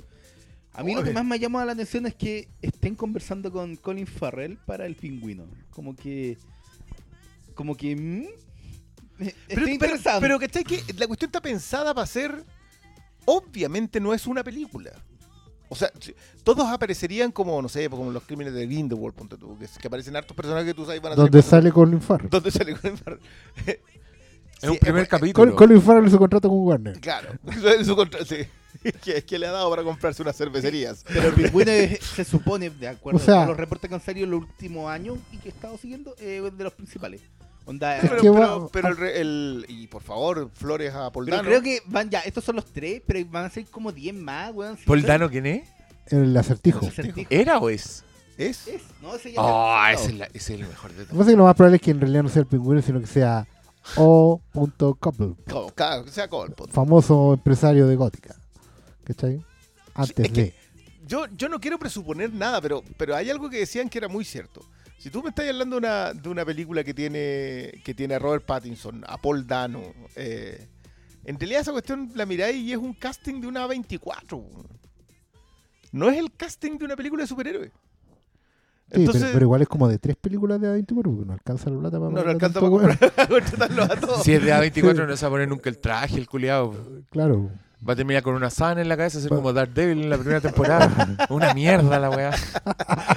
Eh, y sabéis qué? Yo creo que el efecto Joker igual hay que tenerlo muy en consideración con respecto a, a lo, a lo que tiene que estar pasando Matt Reeves. Porque ese loco yo creo que se sentó el segundo día después de que vio la taquilla de Joker y dijo, tengo carta blanca para hacer lo que quiera. Ya, qué optimista este weón. Yo con, con Matt Reeves, sí. po. Nah. Yo sé que a ustedes no les gusta tanto Matt Reeves, pero a mí sí. Yo creo que al revés, no tiene tanta carta blanca después del Joker. Pero bueno. ¿Tú no decís que se le cierra la historia? Yo, ¿sabes No, qué? no se le cierra, estoy, pero es más estoy- presión. yo estoy con malo. Creo que Es más presión. creo que automáticamente transforma, le pone un- una expectativa a Batman claro, gente que que pasar va a esperar automáticamente. que la gente va a esperar que sea lo mismo. Va a esperar replicar la experiencia Joker, va a esperar volver a ese universo. Y, Sí, pero, puta, igual en Warner son inteligentes, entonces lo más probable es que esté haciendo esa weá desde el principio. Y, y hay que ver. Yo, yo debo decir que a mí se me pararon todos los pelitos cuando aparecieron los papás muertos de Bruce Wayne y el Warner arrodillado. Yo dije, quiero ver esa película ahora ya. No me importa si ese bueno es Robert Pattinson. Eh, si lo es, bacán. y un Joker que según eso tendría como 60 años. Como 60 años, claro. Es, es una- es un weón que envejeció en Arkham. Esa weá Yo, yo, la encuentro yo hermosa. creo que ahí pueden hacer tantas cosas porque más encima si quieren en realidad tirarse, pueden decirte que lo que pasó es que el Joker es un símbolo de gótica después de eso nomás. Y puede ser otro loco que, que se pegó los tajos. O puede ser otro loco que se tiró Ah, igual, químicos, igual es ¿cachai? buena. Porque yo creo que Matt Reeves, si de verdad se quiere ganar mi respeto, debiera ser que Robert Pattinson sea Bruce Wayne y el Joker.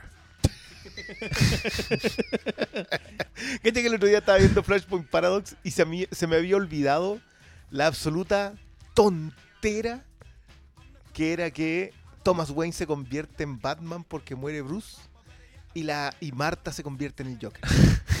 Te juro que miraba la escena y decía, ¿Por qué? ¿cómo? ¿Cómo llegáis a pensar que eso puede suceder? ¿Sabes lo que es esa weá? Es cultura el mashup. Posiblemente. Eso es. Es cultural mashup. Es, es hacer esa polerita culiada, la edición especial, el, el what if, el...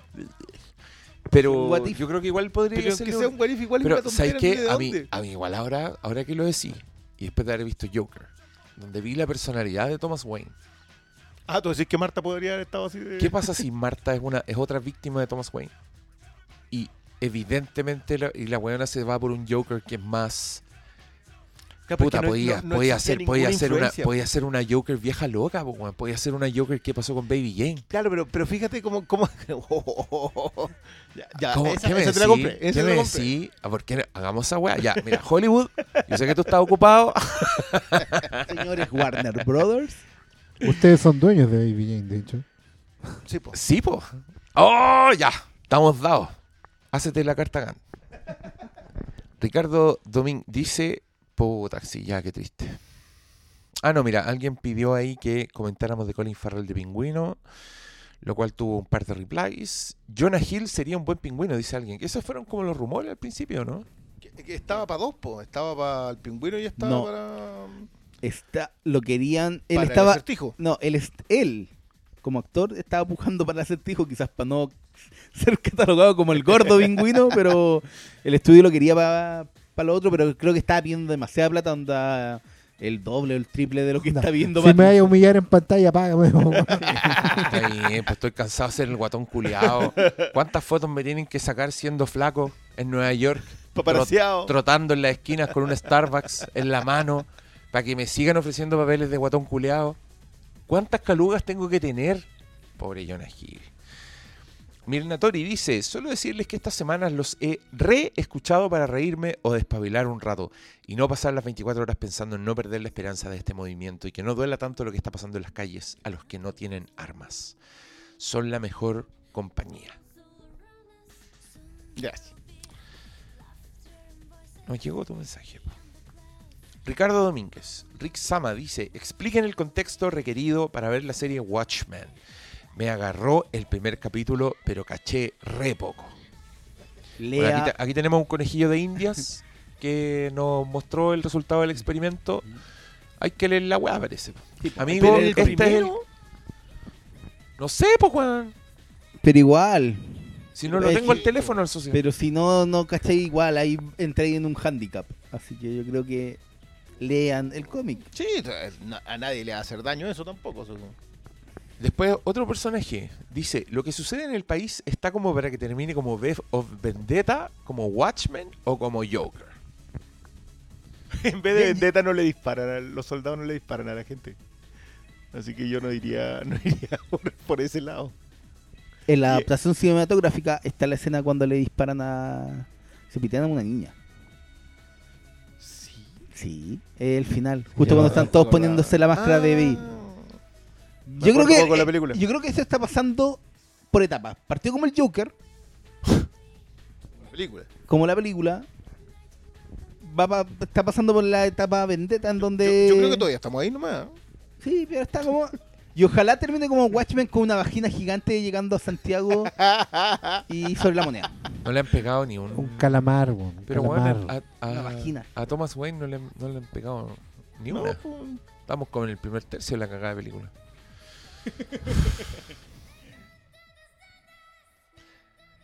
Eh, ¿Cómo termina Watchmen? Oye, yo tengo- les tengo unas preguntas. ¿A ustedes les gusta la película Watchmen? La de Zack Snyder. A mí no. a mí sí. A mí sí. Creo que no Pero- soy tan partidario de la versión completa extendida. ¿Ya? Esa cuestión que dura como. Ah, Pero que no, la que tiene los monos cagones. Me gusta, me gusta más el Director's Cut. Qui- quizás por un tema de ritmo. Mi- no- mi no sé. Pero ese es como el único que está en Blu-ray, ¿o no? Ah, no, hay No, dos. sí está No, todo. no, no, está está todo. todo. Pero la eh, Theatrical está. Sí, Sí, no, man. Ah, ya. pero creo que el final, aunque se entiende lo que quisieron hacer, me habría gustado ver más la vagina gigante, el calamar. El calamar, weón. No, yo tengo problemas con cómo la película enfoca a Rocha. ¿Por qué? Entonces conversa larga. Yo siento que no lo entiende como persona. Siento que lo, lo Rocha que era progresivo y en la película no. Y eso a mí me desarma porque lo de Rocha que es un camino sin retorno al cual él no decide entrar. En la película él ya está en ese tramo estuvo siempre. ¿Cachai? Entonces no hay un. No tiene ese, sentido de caída que tienen todos los personajes en la historia. Rorschach estaba ahí. Y es casi un mono funcional. En muchas formas. Hay, hay un momento en el cómic que es fundamental para es donde el one pasa la, la de Mad la Max. perro. Sí. Cuando one deja de ser Batman y se convierte en el Rorschach cagado en mate. Punisher. Y más incluso. Mm. El Punisher todavía tenía en su cabeza tiene un código que claro que lo justifica. Es que una, el- ¿te acuerdas de la primera Mad Max, la secuencia de la Sálvate solo, ahí está la cuestión para que la cortí, Sí, la, sí, la sí. La secuencia SO. Ya, eso, eso eh, también está en Watchmen. Ya. Es una, es una escena en- es que es el que es donde se quiebra eh, Kovac. Es, cua- es cuando comple- cuando Kovac de- desaparece completamente detrás de la máscara y se transforma en Rorschach. Y es la misma escena. Eh, y claro, yo creo que le hizo el quite, le hicieron el quite de Snyder y, y compañía y se le perdió, se le pierde el personaje. No sé si me afecta tanto eso, pero, pero entiendo el punto. Pues es que ahí, ahí yo siento Con la interpretación que tiene en esa película. Sí, Que es como de lo mejor que tiene. eso. Me gusta el Doctor Manhattan. Es que se, bueno, La, secuencia de nacimiento. Mira, Todo es hermoso lo del el- Doctor Manhattan. Los, los créditos de inicio de esa película. Cuando Sí. te cuentan la, la no, historia de esa, los esa minutos. weá de- es hermosa. y el nacimiento son obra maestra esa weá. Creo que No, ahí está eso- eso lo no mejor del estilo Zack Snyder condensado en esas El, dos el- secuencias. el nacimiento con lo de Philip Glass en- Ah. es una... Me acuerdo que esa escena fue de las que nos, pas- nos mostraron mostraron antes. y yo dije que... Yo estaba loco. Yo dije... Pero claro, también veías las tonteras de cuando pegándole un, con, un cornete al cemento y destrozándose todo el, el- el concreto, ¿cachai? Y decía, no, pero si no son supers, ¿por qué le estáis haciendo super? Pero después veíais la otra escena y hay en el techo pegado. Y, Oye, eh, esa secuencia en que el weón es un gigante en Vietnam y anda reventando vietnamitas, weón. sí. Y con la Valkyria, me estáis weando. la wea buena. y. Puta, perdón. Es que sigo por hacerle clic al tweet en cuestión. Me perdí todo el barrio. Pero es que quiero. Hay muchas preguntas, entonces. Pero ¿Algún el- comentario? Elige una más. ¡Una aquí- más! Oye, pero. Aquí ya están. Weón, yo estoy 200. sintiendo ya. El- Sí. el- El paso del tiempo. el peso de un día muy agotador. Pero es que mira, Socio Pedro dice hablan de Scorsese, mientras esperamos de Irishman, lo hicimos, Cristiano Andrés dice nada más saludarlos, se les extrañaba. Estoy convencido que existe una pequeña comunidad al cual oírlos es una desconexión de lo pesado de que está el ambiente hoy en día. Un abrazo. Puta, muchas gracias. Gracias. Suelo decir muchas gracias por esto, dice Daniela Saavedra. Los necesitamos. Me ha repetido más de una vez algunos episodios. Pucha, que fueron la gente. El Leo pregunta por Parasite. Ya hablamos. El indigente Cuico dice: Hola chiquillos, saber qué opinan de Pasadita de Killing of a Sacred Deer. Nos gusta mucho, película muy inquietante. Es de- en mi opinión, es de esas películas de terror que pasan piola y que la gente no cree que son de no, terror. no sabe que es muy clarita y la gente es muy bonita, entonces no la ve. Está muy bien Colin Farrell en eso. Y hubo Y episodios de ese cabrón hablamos, chico, weón. Sí, sí tuvo episodio. Sí, parece. O no, parece que hablamos No, en el capítulo de solamente cuando andábamos en... Ya, y yo quiero terminar con este tweet del señor Juspi. Eh, con esto les damos las la buenas noches a todos. eh, resistan, cuídense. Cuídense no solo en su integridad física, sino también en su integridad mental. Distráiganse y ejerciten la mente. Pero bueno, el señor Juspi nos dice: hablen de las cosas buenas que han pasado gracias al estallido social. Todavía no estrenan Mujeres Arriba. Buenas noches.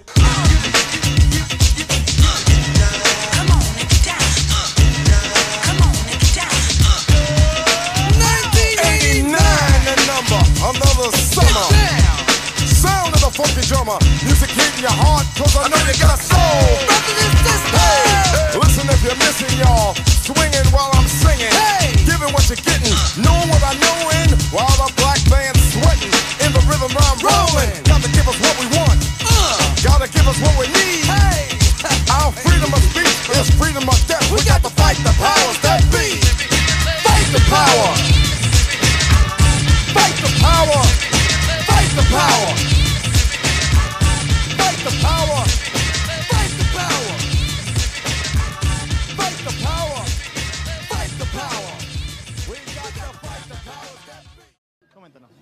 Yo quiero decir algo simple. Eh, Carol Dance, eres un degenerado. Gracias.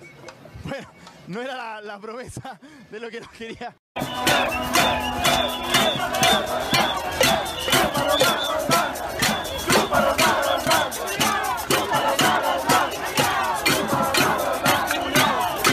Mientras otros están dando la lucha. Hoy- Nosotros nos sumamos con nuestros hijos.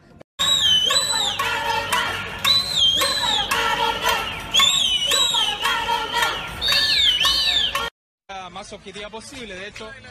Sí, claro. Están los vecinos manifestándose de forma pacífica con sus cacerolas, como ya escuchábamos en sus palabras, eh, contando un poco eh, este malestar. Cuéntenos. Bueno, distintos tipos de manifestaciones por parte de, los, de la gente. De los ancianos que ya se cansaron de pensiones desiguales. Gracias, amigo. Hola, ¿cómo estás? chúpalo! Bueno, ahí todos se manifiestan. Eh, hola. Muchas gracias, amigo. Bueno, este es el ambiente que se vive acá en la comuna de, de Huesturá.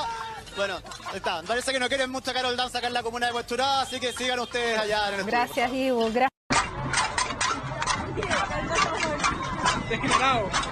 Ya, si esto continúa, claro, un, un mes quizás es mucho más trágico, pero seis meses, seis días en realidad se recuperan en los próximos 15 años. miente, Carol. Escuchamos las declaraciones, se agradece. eh, una de las avenidas hábil por las cuales se desagota esa populosa